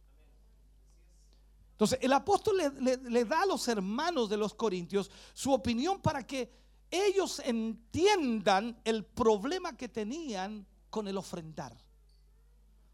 para que entendieran por qué ellos debían ofrendar. Si vemos el versículo 10, pongamos el versículo 10 allí. Si lo vemos aquí, dice, y en esto doy mi consejo. Porque esto es, esto os conviene a vosotros que comenzasteis antes, no solo a hacerlo, sino también a quererlo desde el año pasado. Aquí está aconsejando. Aconsejando. Mira lo que dice el versículo 11. Ahora pues, llevad también a cabo el hacerlo, para que como estuvisteis prontos a querer, así también lo estéis en cumplir conforme a lo que tengáis. Pablo aquí está aconsejando a la iglesia de los Corintios que no tan solo debe estar el sentir, sino que hay que concretar ese sentir. ¿Cuántas veces usted ha sentido de hacer algo por alguien o hacer algo por la obra o realizar algo en la obra? Un montón de veces. Yo, le digo a algunos hermanos así en forma jocosa, digo yo, si todas las promesas que me han hecho se cumplieran, oye hermano, ya tendría un castillo como de 500, al- 500 pisos de altura. Porque uno acumula, ¿no? Promesa más promesa, promesa más promesa, promesa. No, ¿sabe cómo pastor aquí usted? No, pastor aquí. Eh, cuente con esto, pastor. Cuente con esto. cu- Cuente con esto. Y al final es puro cuento. Discúlpenme que sea así, pero esa es la realidad. Entonces, a veces eh, queremos hacerlo, pero ahí quedamos. ¿Y cuánto tenían ellos ya queriendo hacerlo desde el año pasado? O sea, a veces Dios pone un sentir en nuestro corazón de hacerlo y nosotros lo, vamos manteniendo, lo vamos manteniendo, lo vamos manteniendo. Entonces llega Pablo y los aconseja. Le dice, no, no, no, no, no, paren un poquito. Ahora pues, llevad también a cabo el hacerlo para que como estuvisteis prontos a querer, así también lo estéis en cumplir conforme a lo que tengáis. Mire lo que dice el versículo 12. Vamos al versículo 12. Y dice, porque si primero hay la voluntad dispuesta, será acepta según lo que uno tiene, no según lo que no tiene. El apóstol aquí les habla de que si estaban decididos porque tenían el querer para hacerlo, lo próximo era separar lo que darían conforme a lo que tenían, no de acuerdo a lo que no tenían. O sea, no estés prometiendo lo que no tienes, sino que da lo que tienes. A, veces nosotros no- nos reímos un poco y creo que a todos les pasa, ¿no? Nuestros hijos de pronto son un poco generosos y qué bueno que sean generosos, pero es fácil ser generoso con la plata de otro. ¿Se ha fijado usted eso? Es fácil ser generoso con la plata de otro. Porque a ellos no les cuesta o no entienden. Yo, yo de repente me recuerdo que hacíamos esfuerzo y le comprábamos un, ¿cómo se le llama? Es un blazer, no, no es un blazer, es una, una cosa con gorro, un Montgomery a, a nuestro hijo. Y de repente iba a buscar los colegios y salía un niño con el mismo Montgomery. Uy, mira, el, el Montgomery, mira, es igual al tuyo. Decía. Y mira, no, si yo se lo regalé. Échale.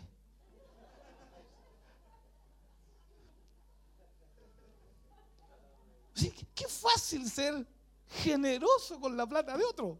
O sea, eso voy. Entonces, aquí lo que Pablo está diciendo, que si Dios ha tocado nuestro corazón para hacer algo y ha, ha puesto ese deseo de hacer algo, porque dice que, que debe ser como Dios propuso o como usted y yo proponemos en nuestro corazón para Dios, entonces debe también ejecutarse de la misma manera y no hacerlo con lo que no tenemos, sino con lo que tenemos. Alguien puede decir, no, estoy esperando, pastor, estoy esperando una plata que me llegue y ahí sí que voy a aportar. Y uno empieza a hurguetear, ¿no? A meter el dedo ahí. y dice, ¿y qué plata, hermano?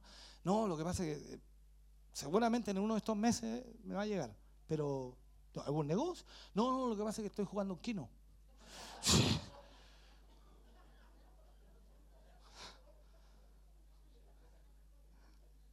Tú no, pu- tú puedes esperar dar algo que no tienes. Tú tienes que trabajar con lo que tienes. Recuerda que el Señor se empobreció. ¿Por qué se empobreció? Porque Él dejó lo que tenía. abandonó lo que tenía para enriquecernos a nosotros en todo sentido de la palabra. Aquí es donde debemos entender. La palabra de Dios dice que Él es el dueño de todas las cosas. Leamos Salmo 24, versículo 1. Salmo 24, versículo 1 dice que de Jehová es la tierra y su plenitud. El mundo y los que en él habitan. ¿Faltó algo? O sea, mira lo que dice, de Jehová es la tierra. Toda la tierra es de él. Aunque usted dice, no, no, no, no, no, no, no, no, yo tengo mi escritura de mi terreno. Dice aquí, de Jehová es la tierra y su plenitud, el mundo y los que en él habitan. O sea, ni siquiera eres tuyo, por hermano. Ni siquiera soy mío. O sea, Él es dueño de nosotros también. O sea, aquí vemos la mano de Dios. Ahora, si eso no le queda claro, vamos al libro de Romanos capítulo 11, versículo 36. Mira lo que dice Romanos 11, 36. Esto es impresionante, ¿no? Porque de Él y por Él y para Él son todas las cosas. A Él sea la gloria por los siglos. Amén.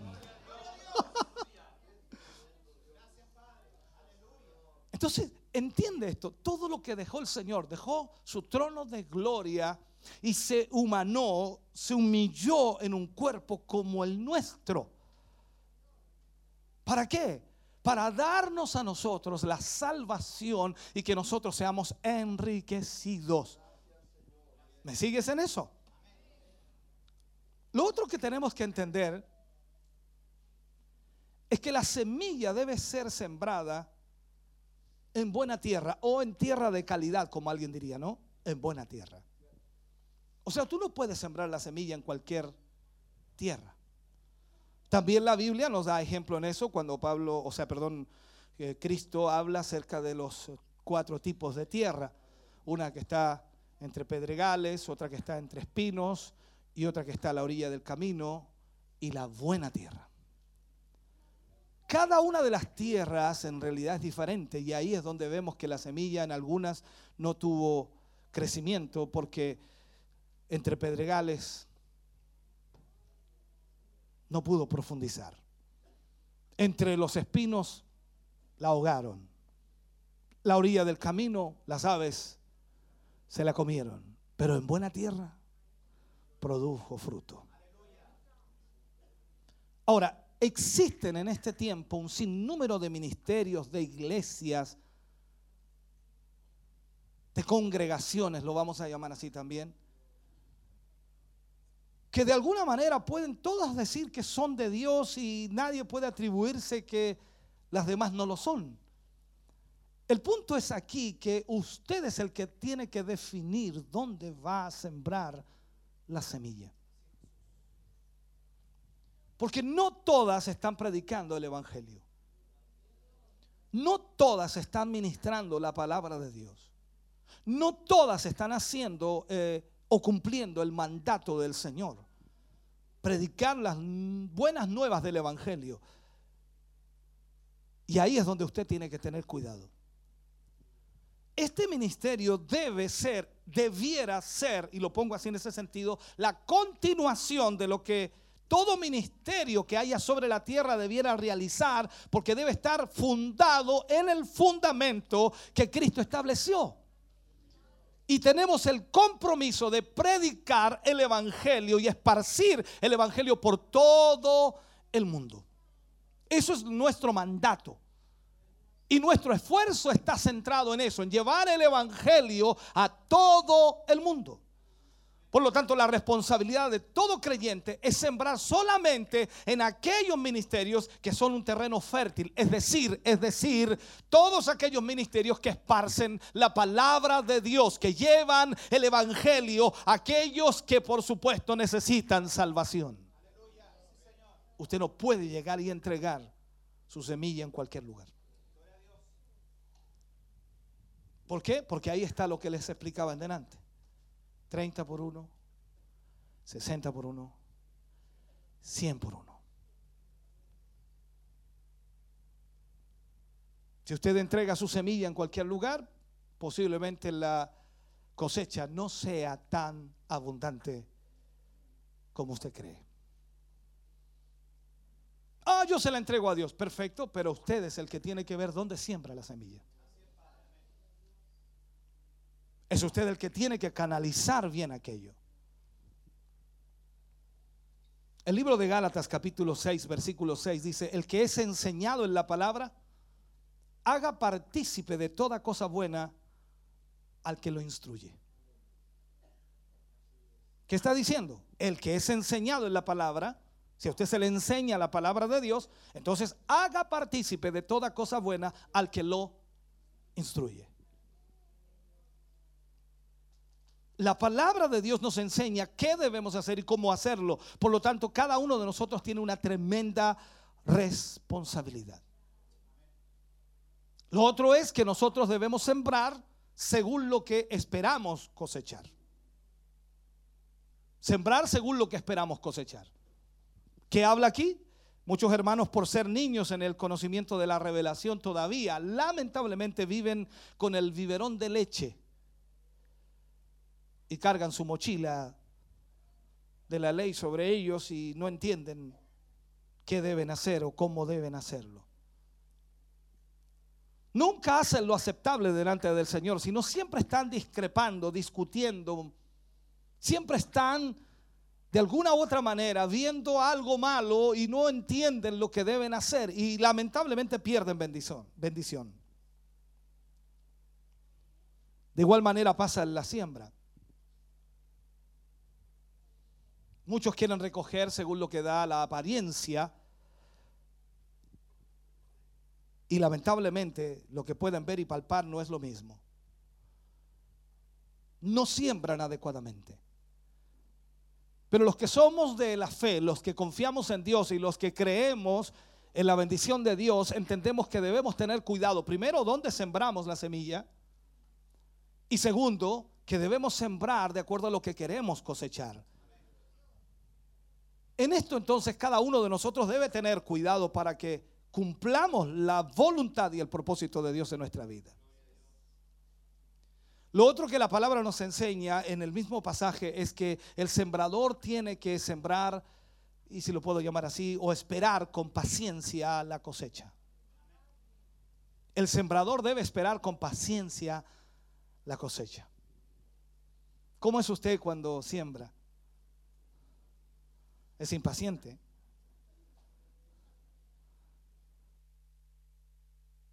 Así los seres humanos, somos un poco impacientes, ¿no? Sembramos y queremos al otro día tener ya la cosecha. Yo recuerdo una vez sembré un prado.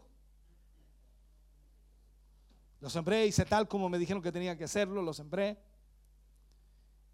Y me dijeron que a los ocho días más o menos iba a empezar a, a aparecer, pero a mí se me olvidó. Al otro día estaba mirando y ya no sale nada. Parece que lo sembré mal. Segundo día, no se ve nada. Y si lo sembramos de nuevo, tenéis que esperarme, decía mi esposa. Pero no sale nada, no se ve nada. Y ahí lo regaba. Cuarto, quinto, sexto día, nada. Como al noveno día, se pasó un día. Al noveno día, unas cositas verdes chiquititas. Ahí parece que está. Y después de ahí, hermano, se llenó. Oh, me impresioné. Quedé impresionado. Pero somos impacientes por naturaleza. Usted hace algo por Dios y bueno, yo sé, no sé si aplicarlo o no, pero he conversado con tantos hermanos que eh, un día dijeron, bueno, es que la verdad que tengo situación económica mala, entonces voy a, voy a, voy a ofrendar y voy a diezmar, voy a ponerme al día y, porque el Señor me bendiga. Entonces se van a la casa y piensan que van a llegar, Señor, usted dio ofrendó, así que le traemos su dinero. No, no es así. Tiene que esperar con paciencia. ¿Me está escuchando? Tenemos que ser pacientes y esperar los resultados de todo lo que hacemos. Tener paciencia. Por eso que a veces se demoran algunos resultados, ya sean buenos o malos, se demoran algunos resultados. Pero Dios quiere que tengamos paciencia. Dice amén. Ahora, el otro problema que se da, a ver si lo puedo explicar, es la distribución de lo cosechado. La distribución. Aquí entra la parte de mayordomía cuando hablamos de ser buenos mayordomos. Entonces, a veces la distribución de la cosecha es un problema. Usted tiene que estar claro que toda la cosecha se recoge cuando llega la hora, debe ser parcialmente tuya, parcialmente tuya. Porque la primera porción debe ser guardada para nuevamente sembrar. O sea, hay un porcentaje de la cosecha que debe ser guardado para cosechar o para sembrar otra vez. Eso es, esa es la ley de la siembra y la cosecha. Y en esto de la obra de Dios es exactamente igual. Entonces, cuando usted recibe la cosecha, la bendición, vamos a ponerlo así, la forma práctica, dinero otra vez, vamos otra vez. Usted recibe su salario, su sueldo. Esa es su cosecha. Trabajó un mes, le pagan su sueldo. Gloria a Dios, dice usted. Qué bueno. Dime si alguien está triste cuando le pagan. Perfecto, recibe su sueldo y ahí viene el momento de la distribución, o sea, la mayordomía, la correcta distribución. Y usted viene y si usted no lo distribuye correctamente, entonces no va a tener para sembrar. Y a la mayoría de las personas se le olvida. Porque deben sacar una cantidad para el reino de Dios, deben sacar una cantidad para la obra de Dios. Y ahí es donde muchos lamentablemente pierden. Porque la distribución no les queda para sembrar. Y aunque este mes estuvo bueno, el siguiente empiezan a irse abajo. A veces no es instantáneo, no es un asunto de un mes para otro, a veces pasan meses. Y la fidelidad que tuviste en los mm, años anteriores te sostienen en un tiempo increíblemente. El que fue fiel en lo poco, también será fiel en lo mucho, dice la escritura. Pero a veces pasa que la persona no hace una buena distribución y no aporta al reino de Dios. Y, y otra parte, hermano querido, quizás poco entendible, es que sin duda es tuyo, es tu dinero, pero cuando tú entiendes que Dios es dueño de todo y que Él es el dueño también de tu propia vida, tú no le puedes negar a Dios el principio de la siembra, de la ley de la cosecha. Y ahí es donde tú tienes que separar. ¿Para qué? Para poder nuevamente sembrar y cosechar. Una parte es tuya, para tu uso personal. Porque es el bien de todo hombre delante de Dios que trabaja y debe disfrutar del fruto de su trabajo. Eso es lo que la Biblia enseña. Entonces, debes saber distribuirlo. Por último, una porción de la cosecha recibida es para darle a otros que tienen necesidades, ya sea tus familiares, amigos, conocidos, personas a las que tú quieres ayudar y que de alguna manera están viviendo momentos difíciles. Eso lo decides tú, pero eso es tu decisión pero no puedes comerte la semilla. No puedes usar la semilla, porque si la usas no tendrás que sembrar. Y al no sembrar, no tendrás cosecha. Este mensaje no es para avivamiento, esto es para... Aquí, wow, Señor, que termine pronto. Pero ¿qué quieres que haga? Soy tu pastor, debo enseñarte esto. Debo enseñarlo. ¿Por qué? Porque este es un principio bíblico que no lo puedes mover, no lo puedes sacar. Tú dices, no, yo voy, a, yo voy a hacerlo a mi manera. Perfecto, hazlo. Tienes toda la libertad. Tú eres el dueño de hacerlo, pero no te quejes. Lo que el hombre siembra, cosecha. La cosecha, debemos entenderlo bíblicamente, es la responsabilidad de Dios. La cosecha es responsabilidad de Dios. O sea, Dios decide cuánto cosechas. Esto se pone bueno. Dios decide cuánto cosechas. Tu responsabilidad como hijo de Dios es solamente sembrar la semilla. Tú siembras la semilla y esperas. Esperas en Dios que Él te dé una buena cosecha. Tu responsabilidad es limpiar y mantener tu siembra y finalmente recoger los frutos multiplicados que la siembra te da de acuerdo a la voluntad de Dios. Y ahí se cumple la palabra de Dios que dice, Dios te dará 30 por uno, 60 por uno, 100 por uno. ¡Wow! Dios mío, qué tremendo. Dios decide cuánto te da. Puedes discutir con Dios, puedes pelear con Dios, puedes decirle, Señor, ¿por qué no me ha bendecido tanto como a otros? Ah, mire, otros tienen bendecido y yo, yo, ¿y qué pasa conmigo? ¿Y por qué no me bendice a mí? Señor, ya pues, ¿cuándo me va a bendecir a mí? Tú puedes discutir, puedes patalear, puedes alegar, pero si tú no has hecho una buena siembra, no puedes pedirle a Dios algo que no puede darte la responsabilidad de que la semilla crezca y que la semilla se multiplique en gran medida es responsabilidad totalmente del Señor. Totalmente del Señor. Por lo tanto, ahí es donde decíamos también y explicábamos que cuando tú entregas la semilla ya no es tu responsabilidad. Ya no es tuya. Eso tiene que morir. Ya no es, no te corresponde a ti ver qué sucede con ella. Ahora tienes que esperar en Dios. Tú sembraste la semilla, Dios te bendecirá como Él quiera. Termino con esto. A ver si logro terminar, ¿no? Yo sé que está esperando que termine hace rato. Usted mira a su esposa, mira a sus hijos y dice, ¿para qué vinimos hoy día? Ayer estuvo bueno.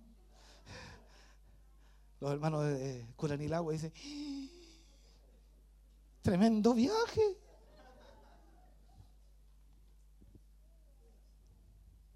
¿Qué debemos hacer? Por último, nuestra oración debe ser siempre enfocada en el Dios de la cosecha. Siempre. Debe ser entregada al Dios de la cosecha. Dice la palabra que el Señor da semilla al que siembra. El Señor da semilla al que siembra. O sea, lo que usted recibe, Dios se lo da. Ahora es su responsabilidad sembrarlo. Si no siembra, no cosecha. Si siembra, cosecha. ¿Cuánto? Dios decide. Dice, Dios da semilla al que siembra, da pan al que come y hace sobreabundar para darle a los demás. O sea, Dios puede darte todo lo que necesitas y más para ayudar a los demás. Yo siempre recuerdo y cuento esta anécdota porque hasta el día de hoy no puedo entenderlo. Eh, mi abuelita en el campo, mi hermano César que está por ahí se acordará, tenía una ollita así, debe ser unos dos litros. Así una ollita. En medio de una fogata que era una, era una, una rueda de fierro de carreta, me recuerdo que ahí tenía su, su fuego. Ahí ponía tortillas debajo de rescoldo y todo eso, pero es una ollita así. Y llegábamos un tropel de nietos. Nosotros, nomás solamente la familia, éramos 11. Y a veces nos juntábamos 10, 15 nietos. Y de esa ollita comíamos todo. Era una cuestión ilógica. Y después decía la abuelita, se repite, mijito. Hoy día en su casa usted hace así una olla. Llega a visita, no tengo que darle. ¿Y qué le vamos a dar? Y así una olla. Yo no sé si hoy día comemos más, somos más glotones, que antes no tengo idea. No voy a ponerme, no voy a ponerme en ese término, no. Pero era increíble. Ahora miro hacia atrás y digo, esa ollita era de virtud. Me encantaría saber dónde quedó esa olla.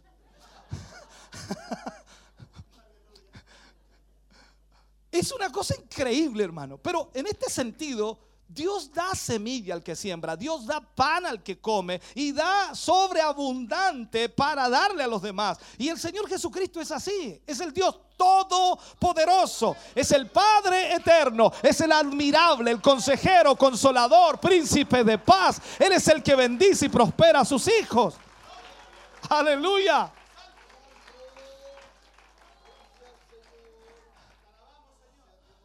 Entonces tenemos que orar al Señor para que ponga en nosotros, hermano querido, conforme a su propósito, conforme a su voluntad, lo que nosotros necesitamos hacer. Él nos bendecirá, Él pondrá en nuestra mano lo que Él quiere darnos, pero al mismo tiempo nunca olvidemos que debemos separar, saber distribuir lo que Dios nos entrega. Tú no puedes decir, no, no, no, no, yo, yo no diezmo, no, no, yo no ofrendo. Es problema tuyo. No estás obligado a hacerlo, es problema tuyo. Pero no te quejes después porque la ley de la siembra y la cosecha no va a cambiar por ti. Si tú no quieres hacerlo es problema tuyo. Pero no te quejes. Entonces, para que la palabra del Evangelio sea predicada, para que la palabra del Evangelio llegue a miles, a millones de personas, nosotros debemos entender el principio de la ley de la cosecha. ¿Para qué? Para poder aportar, bendecir la obra de Dios y de esa manera llegar a miles de personas. Lo hemos dicho una y otra vez. Eh, Creo que los hermanos ahí en Curanilagüe de repente, eh, Facebook Live, ¿no? Agarran y, y lo ven, ven el culto allá. Qué bueno. Como ellos, miles de personas. Ahora mismo quizás ah, deben haber por lo menos unas 500 personas, parte baja, 500 personas en Facebook Live. Vamos a poner parte baja, unas 5 mil personas escuchando la radio. Está las dos radios de Chillán, Chillán Viejo, está en eh, San Ignacio, en Angol. Pongamos 5 mil. Luego tenemos la televisión abierta aquí en la ciudad de Chillán. Pongamos mil, mil personas nada más, mil. Luego está el cable, televisión por cable. Pongamos unas 200 personas. La internet, la página, la app. En fin, usted va sumando y sumando y podemos llegar a unas 10 mil personas en esta hora escuchando este mismo mensaje. La única garantía que tienen ellos es que pueden apagar la tele. Porque si no le gusta, la pagan. Usted va a tener que estar hasta el final.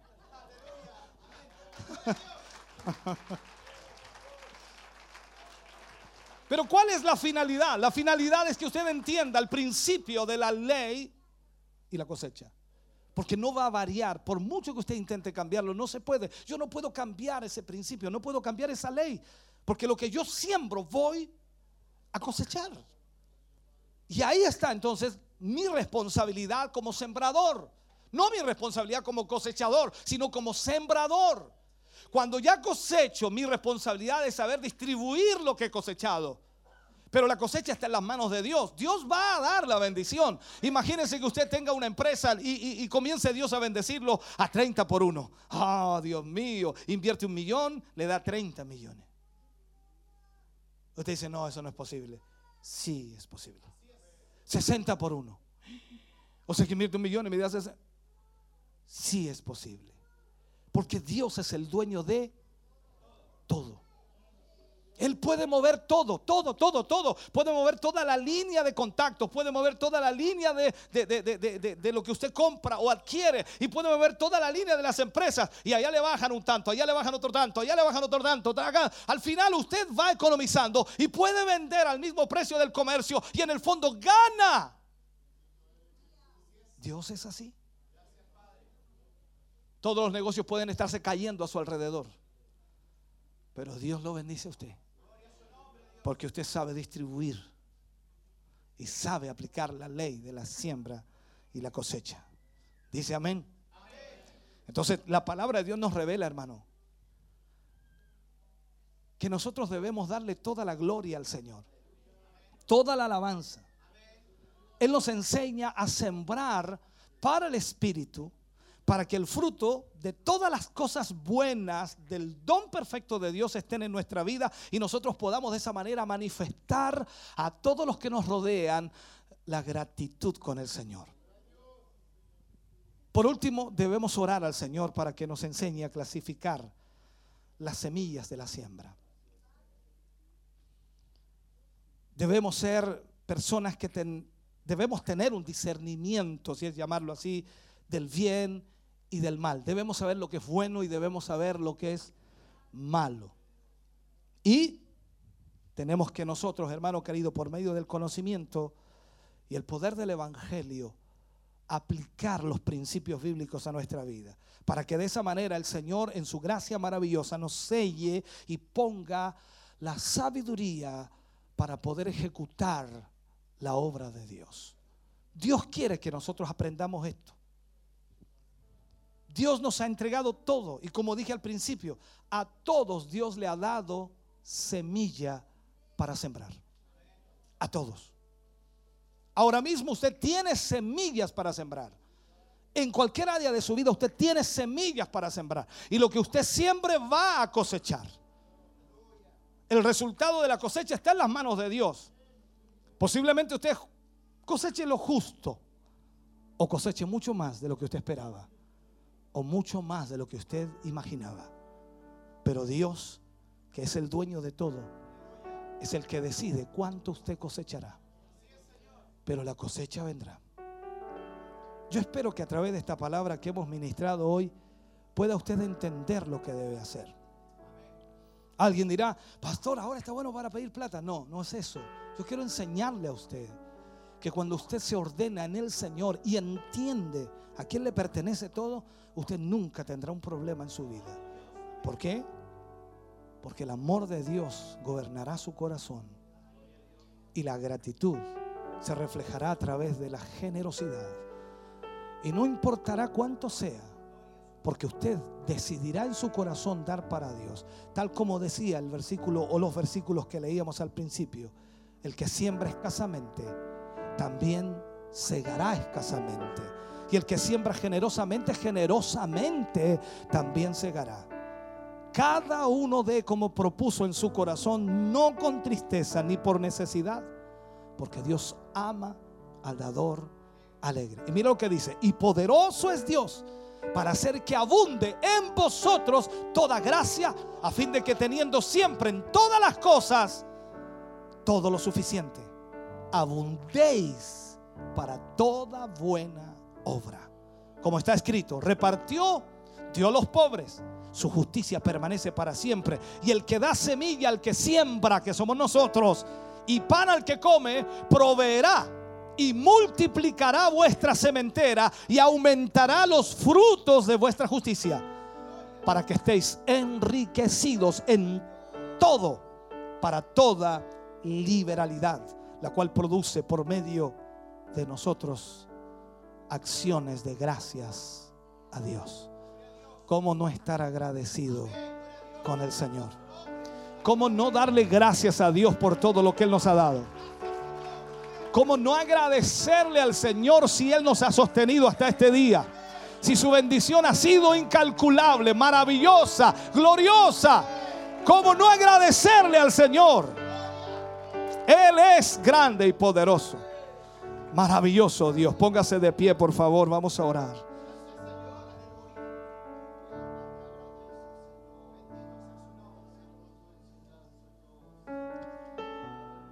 Padre, oramos en el nombre de Jesús. Al enseñar tu palabra hoy, Señor, nos regocijamos. Porque esta ley de la siembra y la cosecha, Señor, cuando es entendida y comprendida por tu pueblo, no habrá necesitado en ella. Tal como lo hizo la iglesia primitiva, Señor, que no había ningún necesitado.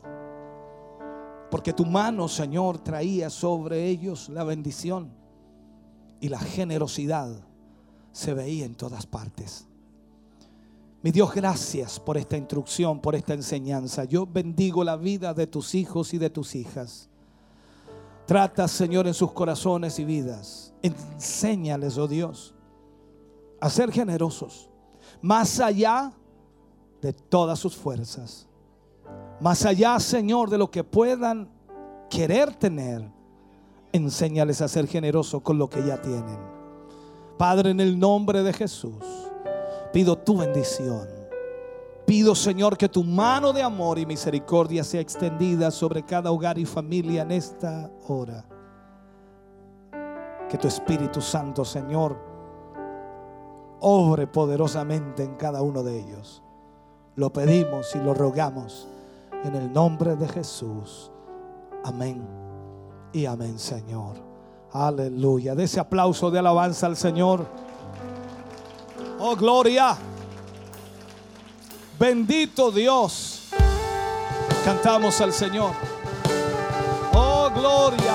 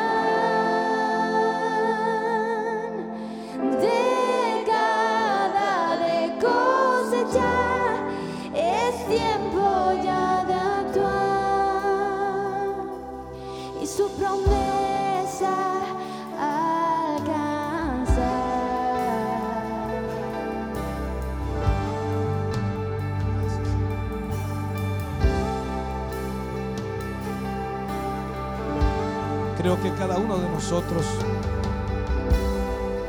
al comprender la palabra, al entender la palabra de Dios, debemos tomar decisiones de ser fieles a Dios. Porque si Él es el dueño de todo y a Él le pertenece todo, por más que tratemos de ir en contra de sus propósitos o voluntad o ley que Él ha establecido, nunca podremos avanzar. Por eso es tan importante que cada uno de nosotros como hijos del Señor no pensemos que por ser hijos tendremos una bendición que no merecemos. Pues la ley de la siembra y la cosecha se establece para que cada uno de nosotros entendamos nuestra obligación con Dios y nuestro compromiso con Él. Recordemos que hubieron palabras de Cristo las cuales marcaron el corazón de Israel aunque ellos no lo entendieron. Jesús les dijo a ellos, este pueblo de labios me honra, mas su corazón está lejos de mí. En el Antiguo Testamento el Señor le habla al pueblo de Israel, a un pueblo que había aprendido y que entendía la ley de Dios y que aún más sabía los principios que debía establecer en su vida.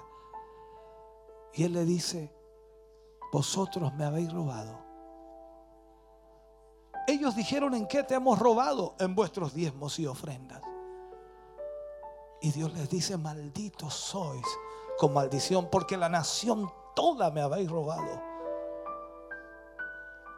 Cuando miramos esos pasajes y entendemos que hay una mayordomía que debemos rendir al Señor y que por más que nos esforcemos para prosperar humanamente, no lo vamos a poder lograr.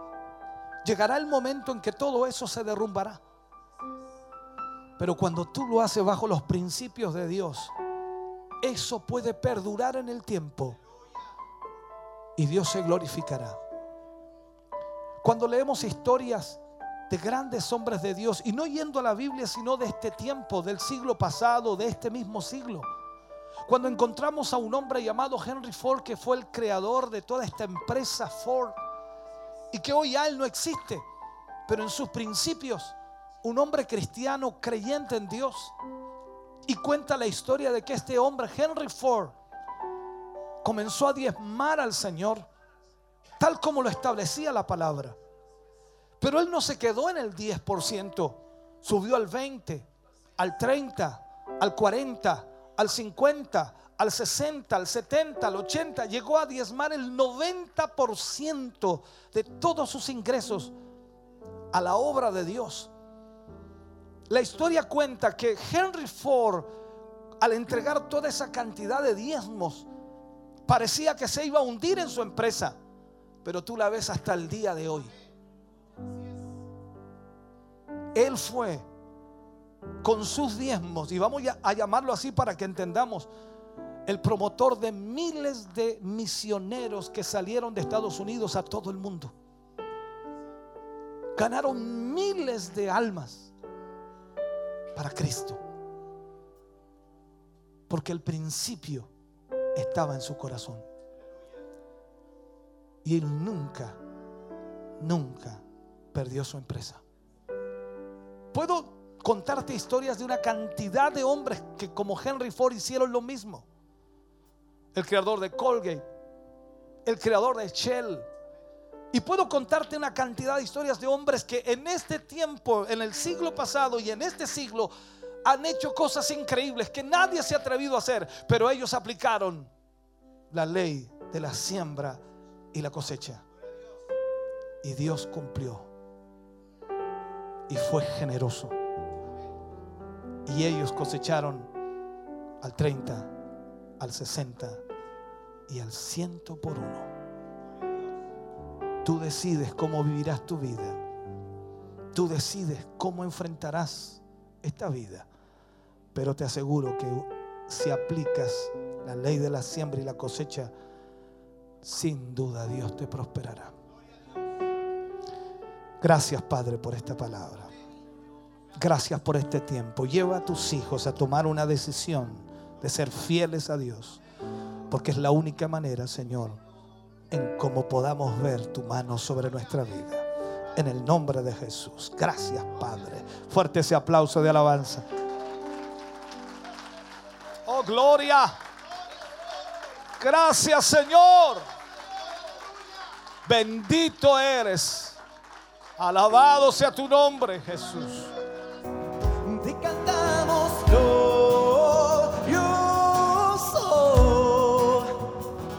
Lo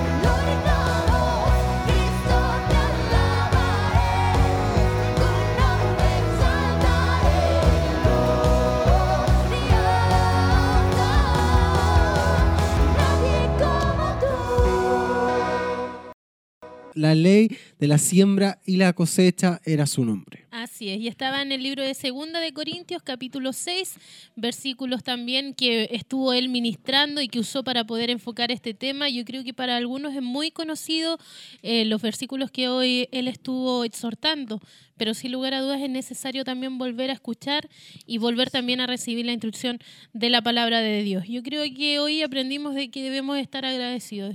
Dios nos ha dado todo, nos ha bendecido con todo, eh, nos ha enriquecido también de alguna u otra manera y nos ha bendecido para bendecir su obra a nuestros hermanos y por supuesto porque Dios también quiere seguir añadiendo esa bendición es. a cada uno de nosotros. Así es, un tema completo, Sí. un tema interesante que eh, nos ha ministrado, el cual se ha tomado el tiempo también eh, pertinente para poder explicarlo y, y- y darlo a entender también a toda la congregación, a quienes han estado a través de estos medios de comunicación y esperamos que haya sido de bendición. Sin duda Dios muestra su fidelidad y su amor en esta, en esta área también y eh, hemos también de nosotros saber responderle a lo que Dios hace a nosotros y nos ha entregado también en nuestras manos. Así es. Ha satisfacido Dios sin lugar a dudas nuestras necesidades, pero también para, para con ello bendecir a la iglesia y glorificar también su nombre. Así que esperamos que usted de alguna manera haya recibido su parte y que haya tomado también esa palabra que hoy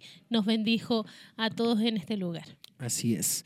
Estamos ya en la última eh, parte de Sí. nuestra transmisión de este culto de celebración y no queremos irnos sino antes también recordar toda la agenda que ya la dimos a conocer, pero es importante, hermana Tracy, para que nuestros amigos, hermanos estén enterados de todo lo que se nos viene y puedan también participar, ser bendecidos por todo lo que vendrá esta semana. Sí, bastantes actividades, lo habíamos anticipado el día miércoles. Obviamente no olvidar, el martes vamos a estar en nuestra escuela bíblica a las 20 horas, ya quedan algunas clases para terminar el ciclo. Eh, van a estar también nuestras hermanas damas de Siloé orando en este lugar de 9 a 11 de la mañana, así que también están invitadas nuestras hermanas que tienen este tiempo, lo puedan apartar también para estar orando de 9 a 11 de la mañana. El miércoles... Eh, las damas de Siloé se reúnen acá a las 19.45 y no olvidar que nuestro obispo viaja al templo Bethesda de Santa Raquel. Ellos van a tener su culto a las 20 horas, un culto especial con Santa Cena. Así que todos nuestros hermanos de Santa Raquel, no olvidar, nuestro obispo va a estar con ustedes este miércoles 12 de junio. También el jueves tenemos nuestro culto de gloria acá. En forma especial va a estar nuestro pastor Carlos Leiva ministrando desde Talcahuano, así que nosotros esperamos también que usted eh, nosotros pueda compartir en ese culto. Y finalizando el viernes 14 tenemos nuestro culto de varones. A ver si usted le puede hacer la invitación a todos los varones a venir a este lugar. Así es. Ese, como dijimos, se le ha entregado una invitación a cada uno de nuestros hermanos, así que le invitamos para ese día a partir de las 20 horas, viernes 14, donde habrá un tema especial, donde eh, Dios también hablará a nuestras vidas y es exclusivamente para varones. Reiteramos, no es una reunión, sino que es un culto, Culto. donde podremos todos juntos como varones adorar, bendecir el nombre del Señor, así como lo tienen las damas de Siloé Justamente. nosotros también tendremos este culto de varones. Así que le invitamos para ese día. Es una, es una invitación también de parte de nuestro Dios, obviamente, y por supuesto invita nuestro obispo Hugo Alfonso Montesinos. Así es. Y el sábado 15 de junio, para nuestros más pequeños también, hay un culto especial, nuestro encuentro de niños. Y esperamos que a las 19 horas los más pequeños puedan estar participando también de este hermoso evento donde los más pequeñitos se reúnen en este lugar. ¿Han sido bendecidos? Claro que sí. Hemos visto también el crecimiento de este grupo y se van gozosos. Así que los papitos también invitarles a que los puedan traer. Aquí hay una responsabilidad también de parte de los padres de tener y apartar ese tiempo y traer a los más pequeños a este lugar. Así que si hay motivación allí, motívenlos a traer y venga usted también a gozarse en la presencia del Señor. Y para nuestros hermanos de Quinquegua, también va a estar nuestro obispo en ese lugar eh, eh, compartiendo con ustedes el día sábado a las 19 horas allá en su culto que ellos también tienen, que ellos realizan. Y finalizamos la semana con el día domingo, culto de celebración desde las nueve y media. RCN invita, llevándole todos ustedes eh, estas transmisiones. Y a las 10 de la mañana estará dando comienzo nuestro culto de celebración. Vamos a saludar a nuestros hermanos y hermanas que estuvieron también en las redes sociales, nos dejaron sus saludos, dándole me gusta también, algún eh, icono a, a la publicación. Eh, saludamos a la hermana Elita Hernández, desde Talca nos está viendo, así que el Señor le bendiga mucho. A la hermana Marisol Palavecino, eh, agradece al Señor por estos medios de comunicación que son una bendición y le eh, por también escuchar la palabra de Dios. Dios les bendiga mucho a nuestra hermana Marisol. El hermano Pablo Sepúlveda también eh, expresa que ha sido una hermosa palabra. Bendiciones para él. La hermana Rosa Navarrete, Dios le bendiga mucho. El hermano Yanco Macuada Baeza también nos saluda. La hermana Ivonne del Carmen Parra. Eh, expresa también que es un buen día y una hermosa palabra. La hermana Sandra del Campo eh, nos saluda también y deseando muchas bendiciones. Ha recibido también la palabra mm, del Señor. Esperamos que Dios le haya bendecido a cada uno de ustedes. Agradecemos sus comentarios, sus saludos. Agradecemos a todos nuestros hermanos que siempre están ahí pendientes de la sintonía, que apenas llega la, la notificación de Facebook la comparten Así y es. inician también la interacción que tenemos y nos alegramos también de poder recibir aquellos comentarios. Claro que sí. Me uno a los saludos. Que el Señor les bendiga grandemente. Gracias por compartir con nosotros en cada una de nuestras transmisiones. La verdad es que esto hace que sea mucho más eh, ameno este tiempo y saber, por supuesto, que usted está siendo bendecido para nosotros también es muy gratificante y vale la pena el esfuerzo de poder estar en este lugar. Así es. Agradecemos al Señor por medio de la oración todo lo que el Señor ha hecho, así que acompáñenos ya a orar en este último momento de esta transmisión.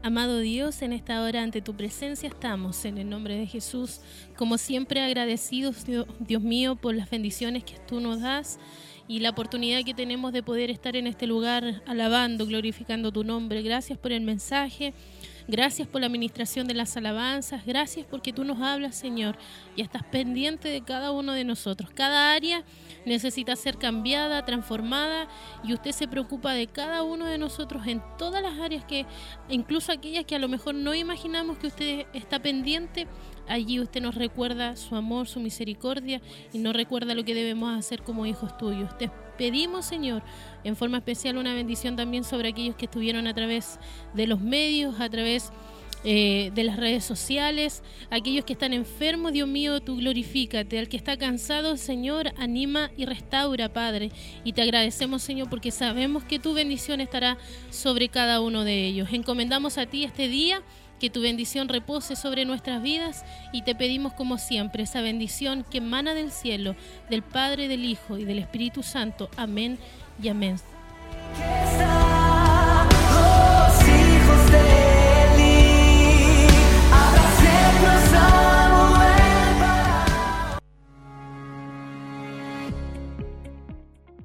Amén. Comenzamos a despedirnos, hermana Tracy. ¿Algunas palabras para Sí, despedirse? agradecer solamente a todo el equipo de RCN y también, por supuesto, a todos nuestros hermanos que estuvieron a través de la sintonía de Radioemisoras Emaús y de Televida. Quédese en la grata compañía de estos medios porque todavía hay programación que va a seguir edificando y bendiciendo su vida. Así es, nos despedimos entonces, nos despedimos y agradecemos a todo el grupo de RCN que está aquí presente en el estudio. Le envían un cariñoso saludo también y de parte de todo el equipo, les deseamos que Dios les bendiga mucho, tengan una excelente semana, inicio de semana, un buen descanso también en lo que resta de este día. Domingo puedan compartir con su familia y nos despedimos. Amén. Que el Señor Bendiciones. les bendiga.